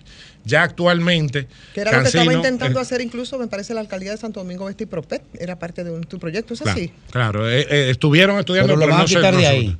Sí, sí, se cierra el vertedero y se coloca una estación de transferencia exclusivamente que va a trasladar los residuos ¿Hacia a- dónde? hacia gestores ¿Y se privados. clasifican Ah, en ese caso? No, no, está prohibido por ley en estaciones de transferencia. Es, es para evitar. ¿Qué es una estación de transferencia? Eh, eh, Va- va- es es una, una infraestructura, básicamente, para ponerlo lo más, lo más entendido posible, es una rampa que se utiliza donde los camiones pequeños suben Y pueden verter, vertir eh, en una volqueta más grande, Pesan sin la- tocar el suelo. Pero ellos lo están haciendo ahora. Ellos le llaman el transfer incluso a esa zona. Sí, sí. Originalmente la obra eh, fue un transfer, eh, fue, se, se hizo una, una suerte de transfer, pero colocando la basura en el suelo, Ajá. que es Sí, el error. el.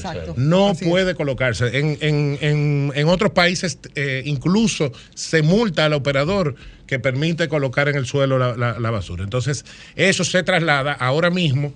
Por ejemplo, el 80% de los residuos de Santo Domingo Este ya están siendo eh, manejados y tratados en un gestor privado que está en el municipio de Gautier. Y es un relleno sanitario que cumple con los estándares. ¿Y, dentro qué, de y ese qué re- ponen los alcaldes?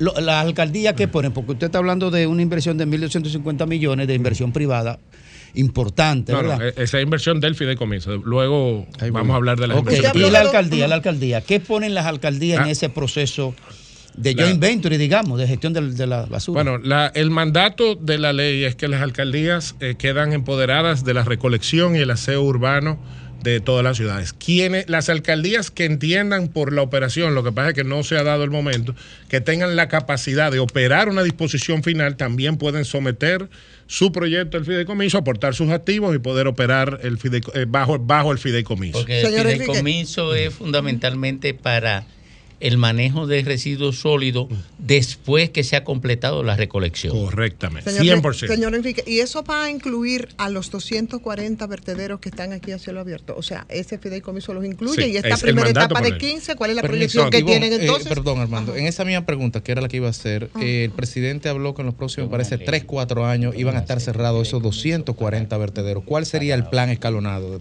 ¿Y cuántos Mira. van cerrados ya? Sí, mira, se, se identificaron se priorizaron el Ministerio de Medio Ambiente. Recuerden que el órgano rector, como le mencioné, es el Ministerio de Medio Ambiente. El, el Ministerio de Medio Ambiente en el mes de noviembre del año 2021 identificó los 30 primeros sitios de disposición final que debían ser intervenidos dentro del Plan Nacional de Regularización. ¿Qué pasa? ¿Por qué se identifican esos sitios? Por impacto ambiental, por cercanía a centros urbanos, por cercanía a cuencas hidrográficas, eran lo, lo que ellos Criterios. identificaron como los más contaminantes o los más, o los más lesivos. Prioritario en el proceso. Exacto. Estamos trabajando en ese plan eh, inicial de trabajar con esos 30 sitios, pero tal como dice Federico, son 240 sitios y estamos también trabajando ya en el- la segunda fase del plan para poder cerrar en los próximos cuatro años los 240 sitios. Lo in- ¿Qué nos da esa oportunidad? ¿Y Duquesa, Porque- dónde queda?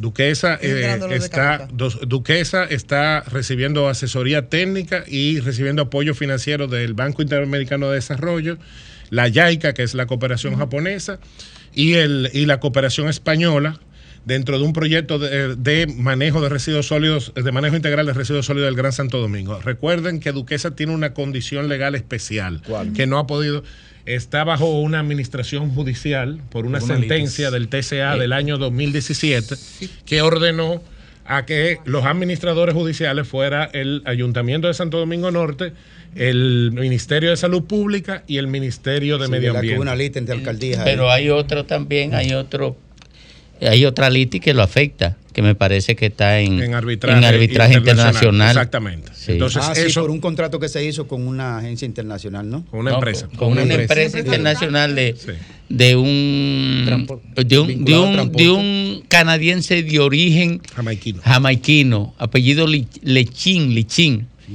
que vino y hizo una diablura. Mira una cosa, todos estos temas técnicos, eh, Paino, eh, ustedes como, como institución tienen un portal donde eso se está colocando, porque por ejemplo tú dijiste 15, 15, 15 obras, ¿verdad? Prioritarias. Eh, uno puede entrar a algún lugar y ver dónde, cuáles son todos esos puntos del país donde esas, esas principales 15 obras, y tú, tú puedes decir alguna. Claro, aquí. claro. Eh, tenemos la El página portal. www.deosostenible.gov.do. Deosostenible.gov.do. Ahí Y- están publicados, eh, ahí está nuestro POA, nuestro presupuesto anual, todo publicado, todos los procesos de, co- de compras y contrataciones que, eh, que se han hecho desde la fundación, digamos, desde la entrada en vigencia y todos los procesos que están obviamente en curso, con todos sus expedientes, con todo, con todos sus detalles y, y todos sus requerimientos. Eh, Paino, eh, hablaste de sitios donde hay inversión privada. Sí. Eh, estamos en una época en otros países y me imagino que ahora donde ya, como decía Grimer, la basura es un negocio incluso. Claro. ¿Cu- ¿Qué tipo de inversiones del sector privado se están haciendo? ¿Qué montos se están haciendo y qué proyecciones hay? Mira, eh, lo interesante que ha venido a dar el nuevo marco jurídico es que la misma ley, además de este mandato de, que tiene el fideicomiso de remediar eh, esto, todos los sitios de disposición final y corregir, también, conforme al artículo 140 de la ley, establece eh, dentro de, los, de las funciones del fideicomiso el pago de una, de, un, de una tarifa por manejo de residuos. Esto quiere decir, cualquier eh, ente privado, cualquier corporación privado que ya tenga, ya sea tenga una estación de transferencia, un relleno sanitario o una planta de valorización, recibe una cuota o un pago por tonelada manejada, por total, por, el volumen de, to- de tonelada manejada. Es un modelo que se usa en Europa, se usa en Estados Unidos, y esto es lo que le Sujeto viene a a dar. supervisión es. Eh, obvio, eso no es, eso tiene que estar aprobado por el Ministerio de Medio Ambiente como proyecto. Y número dos, tiene, tiene que tener eh, obviamente los acuerdos con las municipalidades, haber agotado los procesos con las municipalidades, que son los que llevan, porque el municipio es el dueño de- del residuo, es el que lleva el residuo al sitio de disposición Paino, final. este, ya en esta rectica final que me ha permitido el coordinador. Yo voy a necesitar que me inviten otra vez. Eh, me dejaron por mi Sí, no, Sí, un tema porque importante porque me enteré. Yo soy un abanderado de este tipo de iniciativa, por lo que significa. Y felicito al gobierno que está impulsando este tipo de iniciativa. El tema de las licencias sociales comunitarias. Es cierto que hay sectores chantajeando y presionando donde se están haciendo este tipo de iniciativas para eh, buscar ventajas particulares. Yo, yo quiero. de grupos yo, ahí. cre- yo creo que es un tema que tenemos que trabajar en la comunicación. Yo no me quisiera adelantar a, a decir, no tengo las bases porque no tengo O sea, los datos suficientes. O sea, de que yo tengo, un- o sea, que yo tengo más que usted de eso. Pues me Eh, llegó a mí esa bueno, información. Lo, lo que pasa es que cuando tú ves que son comunitarios, o sea, no tengo lo- lo- los datos intelectuales, el supuesto comunitario, pero sí es un tema que tenemos que socializar, porque eh, tenemos que entender que esto es un paso de avance. Ahora mismo hay 13 eh, inversiones, de las cuales ya 13 están operando, dos entran en los próximos meses, en los próximos 60 días, incluyendo la de San Francisco de Macorís que menciono. Y esa es la oportunidad que da la ley por la seguridad jurídica. Entonces no podemos amenazarlo por, por, por temas de licencias sociales de gente que no tiene el conocimiento de lo que es un verdadero manejo de residuos. Porque ustedes van, por ejemplo, a lo que está pasando en la provincia de Altagracia y la gente dice, caramba, pero aquí hasta comer se puede en, en este relleno sanitario Bueno. y en esta planta de Sí, valorización. yo te doy el ejemplo que yo viví en Israel con un, con un vertedero un de, de- de desechos sólidos, donde tiene inclusive jardinería, cafetería, cine para enseñarle a los niños audiovisuales, eh, pasadizo de, de bicicleta. ¿Dónde está? Tienen Eh, eh, educación. eh, en Israel. Yo, esa, esa cosa a mí no se me olvida. Gracias, muchísimas gracias. Bueno, mil gracias a todos. a Paino Enríquez, que es el director ejecutivo de los fideicomisos para la gestión de, los- gestión sólidos. De, de residuos sólidos. Miren, este es un proyecto que llegó tarde a República Dominicana, pero no por ello deja de tener una país, eso. no, no. Eh, una preeminencia excepcional. Ojalá y le den para adelante.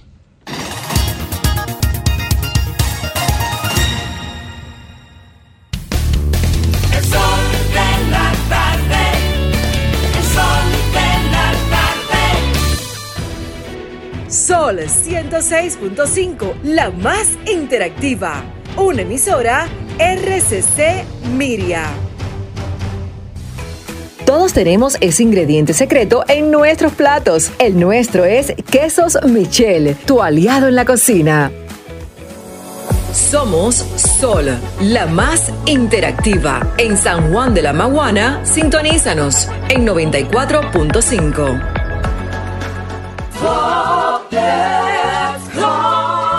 Señor constructor, en el FOPECOMS seguimos avanzando y ahora estamos más cerca de ti en nuestra sede principal de la Avenida 27 de Febrero 272 esquina Rosa Duarte para servirte mejor y garantizar la protección de los trabajadores de la construcción. Recuerda que cumpliendo con la ley 686 garantizarás el futuro de tu servidor y el crecimiento de la nación. Fondo de pensiones de los trabajadores de la construcción más que pensión. El sol de la tarde. Anadive Autoferia Santiago está de regreso para papá y para toda la familia también.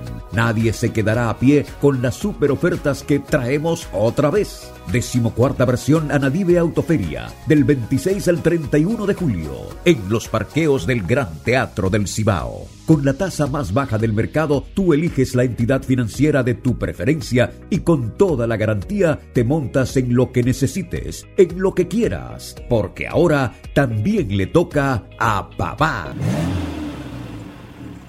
Palabras de David Ortiz, Salón de la Fama del Béisbol. Tuve unos padres muy responsables que me dieron la oportunidad, me exigieron que estudie, me alejaban de los vicios, me alejaban de los malos coros. Tienen que tener cuenta con quién ustedes se codean. Ahí es que está el peligro, muchachos. Hay mucha gente en las redes diciendo que yo me estoy buscando mi par de pesos, el estudio no es importante porque yo estudiaba y no buscaba nada. No se lleven de eso. Ya yo no juego pelota. ¿Ustedes saben de qué yo vivo? De mi educación, de lo que mis padres querían que yo fuera. Estudien, que en algún momento su oportunidad llegará. De vuelta al barrio, un programa especial del Ministerio de Interior y Policía. El sol de la tarde.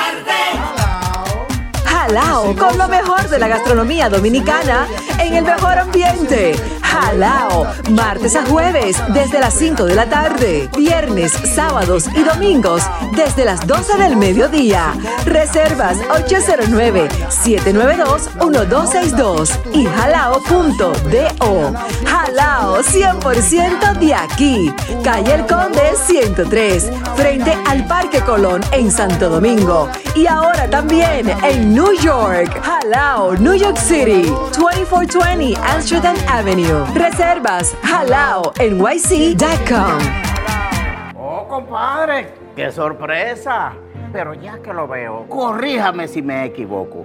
¿Y es verdad que la AFP Popular tiene un club de beneficio? Pero claro, hijo de mi corazón, se llama Club de Vida AFP Popular, en el cual, por ser usted afiliado, recibirá descuentos, ofertas y facilidades en comercios seleccionados. Pero eso está muy bueno. ¿Y cómo yo hago para aprovechar todo? Pero eso es facilísimo, compadre. Mire, usted solamente tiene que descargar el app de afiliado y validar sus datos. Y ya con esto listo, usted podrá presentarle el código QR con la oferta que eligió. Y así podrá disfrutar de los beneficios exclusivos que tiene el Club de Vida AFP Popular para sus afiliados. Ahora mismito lo voy a descargar. Y ya que estoy aquí, a seguir disfrutando de todos los beneficios. ¡Ey, ey! ¡Lléveme! ¡Espéreme! AFP Popular, confianza absoluta. Dar el primer paso nunca ha sido fácil, pero la historia la escriben quienes se unen a los procesos transformadores, impactando la vida de las personas en el trayecto. Este es el momento para que te unas a la conformación de los colegios electorales y hagamos un proceso histórico en favor de la democracia. Nuestra democracia. Junta Central Electoral. Garantía de identidad y democracia.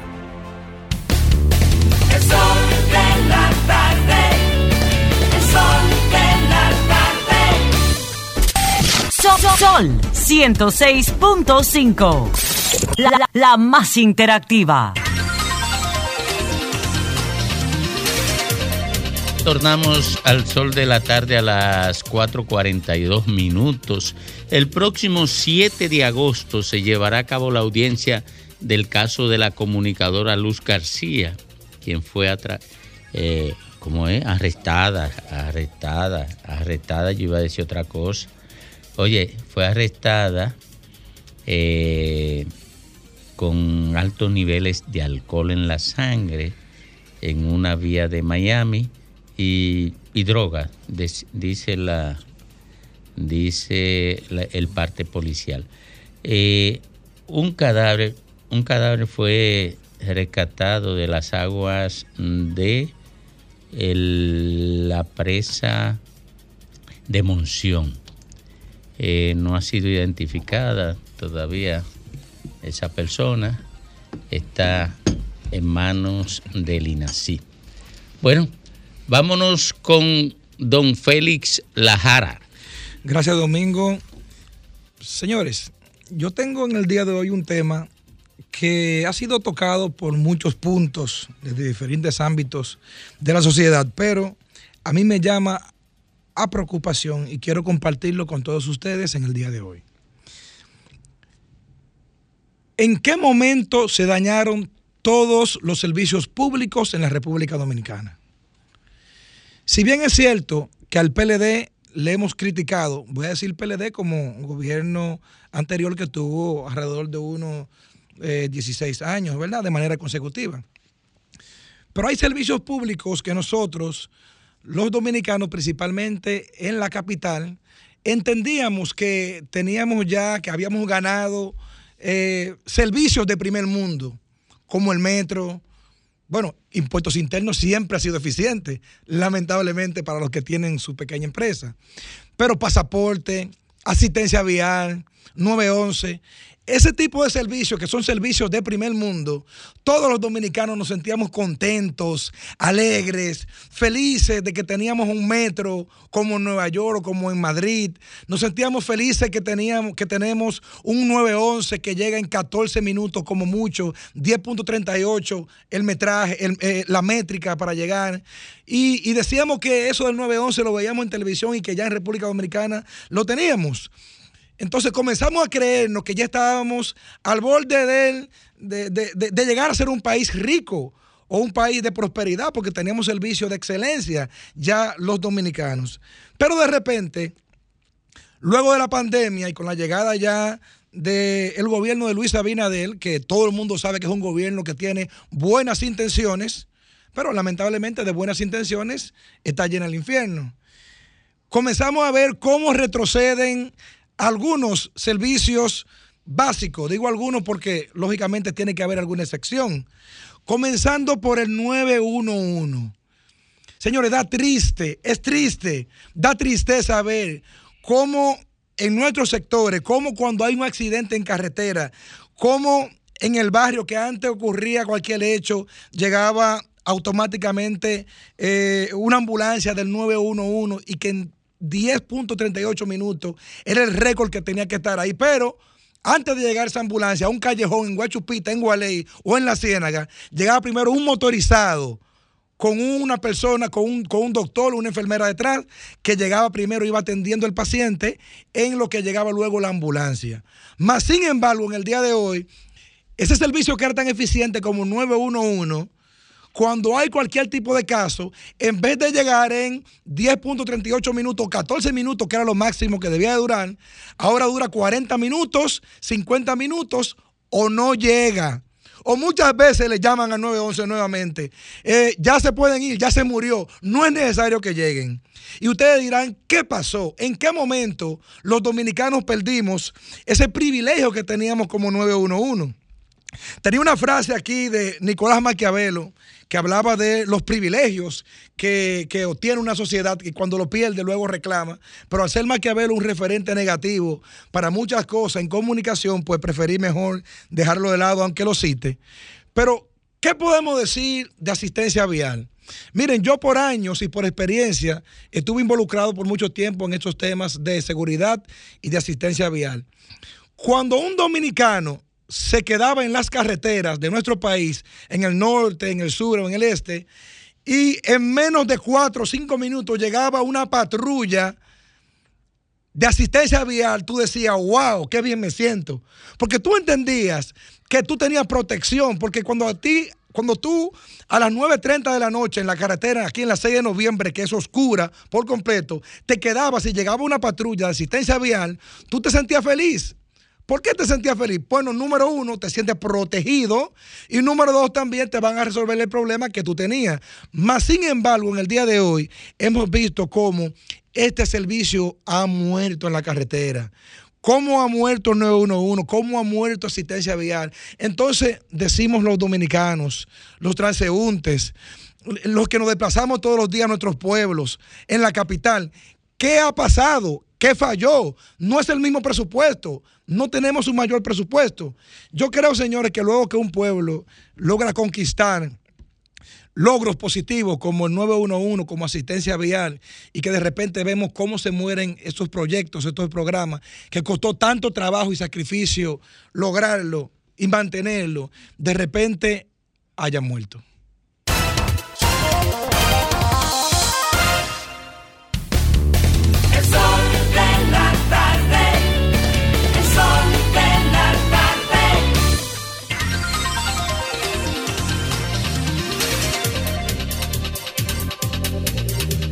Al menos 16 estudiantes y un profesor resultaron heridos la tarde de este martes tras una explosión en el laboratorio de química de la Universidad Central del Este en San Pedro de Macorís. Según Raquel Suárez, miembro de la Defensa Civil, 12 personas resultaron afectadas por un químico y otras 5 por la explosión. Las cinco personas resultaron heridas por los vidrios de las ventanas cuando explotaron, pero hasta el momento todos se encuentran estables. Eh, bueno, ojalá y pudiéramos tener algún contacto con alguien en San Pedro de Macorís, ¿verdad? Para ver qué fue lo que pasó ahí. Pero ahí eh, los datos que trae una nota de Diario Libre. Aquí tenemos a alguien. La cerré. Ah, bueno, ya le está tratando de hacer contacto con alguien para ver qué ocurrió allí. Ven acá, ¿y por qué Vinicito no aparece después que le soltó? Y él no iba para Washington. Eh, eh, Vinicito Eh, ah, era Pellegrín que iba. No, Pellegrín Era es que está en. Washington. Vinicito está aquí dirigiendo las festividades del cumpleaños de, don de don Vincho con 92 Ah, pero abril. ¿Cuándo? Cumplió hoy, cumplió hoy. muchas pues felicidades. 92, felicidades. Don Marino Vinicio Castillo. Al doctor Vincho Castillo, Señor, felicidades. dolor de cabeza de unos cuantos. Y, y- 92 años. No, pero no hay que Dando dolor de cabeza. No hay que recordar No, eso. No, no, no hay que Si da dolor de recordar. cabeza, tiene No, 92 le, años. le está dando dolor de cabeza ahora a Danilo y a Lionel. No, pero su alumno aventajado es Vinicito. Eh, a Lionel es que le está dando Le está dando duro. Le está Ay, dando- pero- cacazo que Mira, yo tú hablaría mejor de Vinche porque Sí. él es el que le está dando duro a usted. No, no, pero que a- a- inclusive de los equivocados podemos. Aprender. Sí, Hasta de los equivocados sí, se sí, puede sí, aprender. Sí, sí, sí. sí. Está bien Sí, eso. claro que sí. Como Bueno, sobre eh, todo eh, cuando eh, se presume de predestinada. Bueno, pero, pero está vuelto un incornio. ¿Incornio qué se dice? Incordio, Incordio. sí, ahí mismo. ¿Quién? Creciendo. Vinicito. El vinicito ese. Como un golondrino. como un golondrino. Como un ¿Tú golondrino. sabes, tú sabes- tú sabes por qué a la persona en las axilas nunca le sale un solo golondrino? Siempre es como un ¿Y por qué? Porque Un una golondrina no hace verano. Pero saludo, eh, felicitar, ¿verdad? No, sinceramente, la, la salud de don Marino Vinicio Castillo. Claro. Vincho, claro que sí. Un jurisconsulto de este país. Eh, sí, eh, eh, eh, un jurisconsulto, pero solamente eso. Bueno, esa es la parte que yo. el oráculo Un jurisconsulto también. ¿Eh? Un jurisconsulto. Un, un jode- Un jurisconsulto. Jurisconsulto, sí, porque rindió. No, una institución del derecho del doctor Yo Castillo. Indudablemente, Indudablemente que lo es. claro y es una que sí. persona que, pues bueno, a lo mejor. a, a quien le cae arriba. el no, pero hay que decir algo. eh, independientemente de, de las manipulaciones políticas que pudieran tener en algún momento, de la cual el doctor Peña Gómez fue víctima. Y de lo que incluso, fue el experto. Y de lo que fue, hay que recordar, hay que, re- hay que decir Está- la verdad es que, que ha sido reiteradamente consistente con el tema de, de lo que Mira, representa él, Haití y mira, la República él Dominicana. profetizó dos temas que la sociedad no le puso caso porque estaban en una parte de la sociedad. Porque él lo profetizó y lo politizó. Bueno, pero, Ahí es que está pero el una problema. parte de la sociedad. manipuló, si es el no, no, no, espérese, espérese, déjeme decirle. No, y lo la que- droga. ¿Cuáles son los dos temas? Y lo- en los dos tuvo desde, lo- desde principios de los 90, finales de los 80, él comenzó a decir la proyección que teníamos para colombianizarnos y mexicanizar el eh, territorio en materia razón. de narcotráfico internacional. El problema es que y eso, se cumplió. Y eso, en paralelo, Y el- decía que Atoy de Can tenía una Pero pista. Entonces, espérate, al pero politizarlo, espérate. lo delegitimaba. Espérate, pero, pero, pero, Esa es la realidad. pero Hitler resu- resucita no. hoy, espérate, Hitler resucita hoy Busca otro ejemplo y que- se tira a un río y salva a un niño ahogándose. Tú puedes separar los las dos informaciones de lo maldito que fue y después se hecho... En eh, Israel tú no puedes hacer eso. Bueno, Al día de hoy. Lo que te quiero decir es que las posiciones del doctor Marino Vinicio Castillo, de un vincho, sobre el tema de la, de la, de la, de la na- narcoestado que íbamos a llegar, que llegó, no le poníamos caso porque era vincho. Ah, es un fabulador, un exagerado. Y el tema de la migración haitiana que amenaza la estabilidad medioambiental, sanitaria y de pobreza de este país. Vincho lo, lo- lo proyectó también. Eh, otra medalla de oro para la oeste dominicana, Alexander Ogando. eh, dónde? se la ¿En- colgó ¿En qué disciplina? en, en, en- en 200 metros plano. Mm. Eh, se la colgó con un tiempo de 19.99 venciendo al norteamericano eh, Nickton. Nickton, Nickton, Nickton, ¿qué? Domingo, Nickton, ¿tú te imaginas ¿qué? que toda esta medalla y todo esto- y eso es a pulmón, eso es al Oye, me comiendo Imagínate- arroz con espagueti, mi hermano. Imagínate si hubiera un programa estructurado, sistemático y desde la primera Tú sabes, infancia la, para la- darle seguimiento La jovencita. Yamile, No, que ganó, infancia. que era saltadora de, Sí. de Ajá, caballete. ajá. Esa muchacha, esa jovencita, entrenaba en un colchón, una guata, que se le salían los esprines, que si caía de ese lado se degollaba. Por eso caía derecho, para ¿Eh? no en el alambre. Era, eso aumentó su precisión. ¿Y tú Eso aumentó su precisión. ¿Y tú sabes cómo era que entrenaba a Marilady? Marilady tenía que coger para Vallaguana a entrenar, porque de plano, señores, aquí no hay una pista de atletismo, No. la del Olímpico no sirve para nada. La y dejaron en el dañar. Parque del Este, sí, dos la dejaron dañar. Así no, y en el Parque del Este no hay. Y oye, y oye, y oye, la, la- la proteína también. que meten nuestros nuestro deportistas, meten en una licuadora avena, plátano maduro y codito. Y sardina.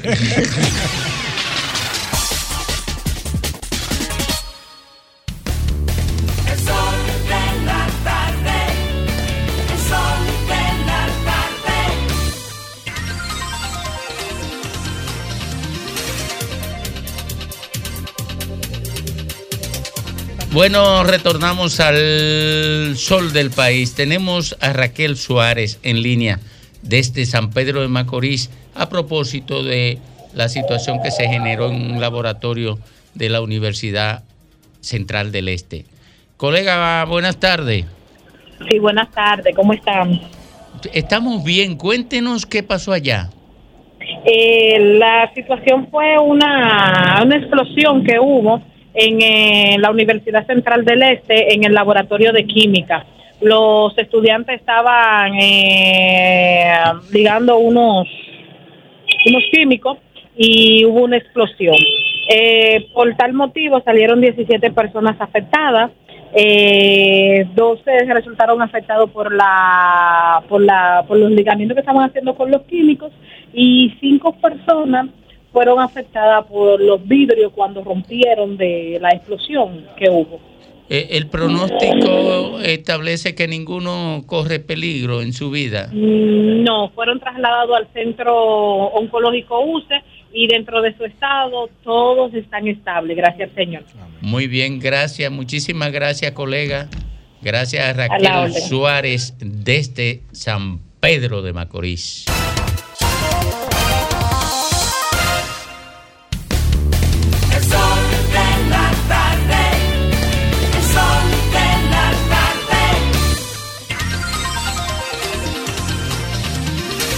4 y 51 minutos de la tarde aquí en este sol de la tarde y de inmediato las palabras de cierre, las palabras de nuestro compañero Domingo Páez. Gracias, Federico. Desde hace tiempo, desde hace probablemente un año y medio, entre el PLD y la Fuerza del Pueblo, de manera informal, de manera dirigida por sus direcciones o en el marco de algún desorden intrapartidario, se ha estado manejando el tema de una eventual alianza. El PLD, que ha sido puesto a la defensiva por el Ministerio Público a partir de una cantidad significativa de investigaciones que se han abierto sobre hechos de corrupción, en principio tenía la posibilidad de acudir separado de la fuerza del pueblo a las elecciones venideras. Y eso se acarició en mentideros muy discretos del ámbito oposicionista. Pero una de las, de, de las condicionalidades que se planteaban para esto era que separaran los procesos de persecución de la corrupción y que se destituyeran los ministerios públicos principales. Esto es Miriam Germán, Jenny Berenice y Wilson Camacho.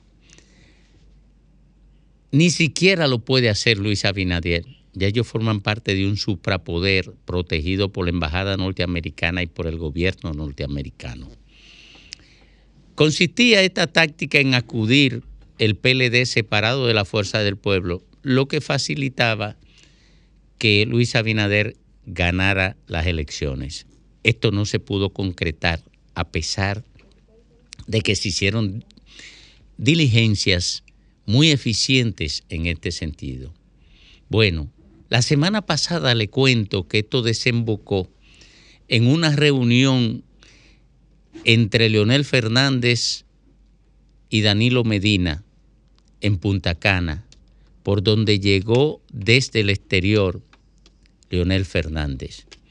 En esta reunión que fue gestionada y organizada por Miguel Vargas, participó Abel Martínez y el propio Miguel Vargas. Y no participó José Fran Peñaguaba porque Danilo objetó su presencia allí a partir de el protagonismo público que ha adquirido José Fran Peñaguaba en la gestión de una alianza. ¿En qué consiste el preacuerdo concertado entre Danilo y Lionel en esa reunión de Punta Cana?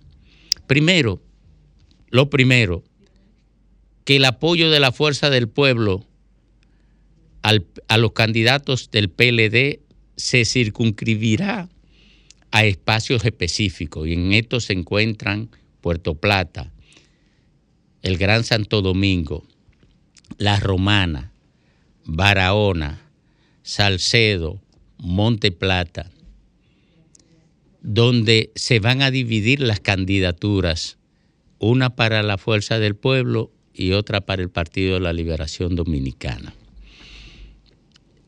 Le cuento que en Santo Domingo Este, por ejemplo, está identificado ya Luis Alberto como beneficiario de eso. En el Distrito Nacional están Domingo Contreras y Omar Fernández. En Puerto Plata está Musa. En Monte Plata está Ubiere. En La Romana está el senador que recientemente salió de él, Iván Silva. Eh, ah, y obviamente San Juan y Santiago. En Santiago está identificado como candidato a síndico el joven apellido Fadul, el hijo de Monchi. En, en San Juan de la Maguana está identificado Félix Bautista y el hijo de De la Rosa, Lenín. Lenín. Bueno, en fin, ya hay acuerdos definidos en determinadas demarcación. Y lo que han definido ellos es que procurarán ejecutar la alianza que no afecte, y parece, parece novelesco esto, que no afecte la tranquilidad interna de cada organización. En el caso concreto, se llevará a cabo la alianza y los apoyos bajo el esquema que lo llevaron a cabo Leonel Fernández y Luis Abinader en las elecciones del 20 pasado. No será un acuerdo con rúbrica hasta ahora, con rúbrica pública, ni exposición que construya algarabía pública. Es un acuerdo, un pacto con niveles de secretismo que parece estar imponiéndose en la cultura política nacional desde el 20 y no se sabe hasta cuándo.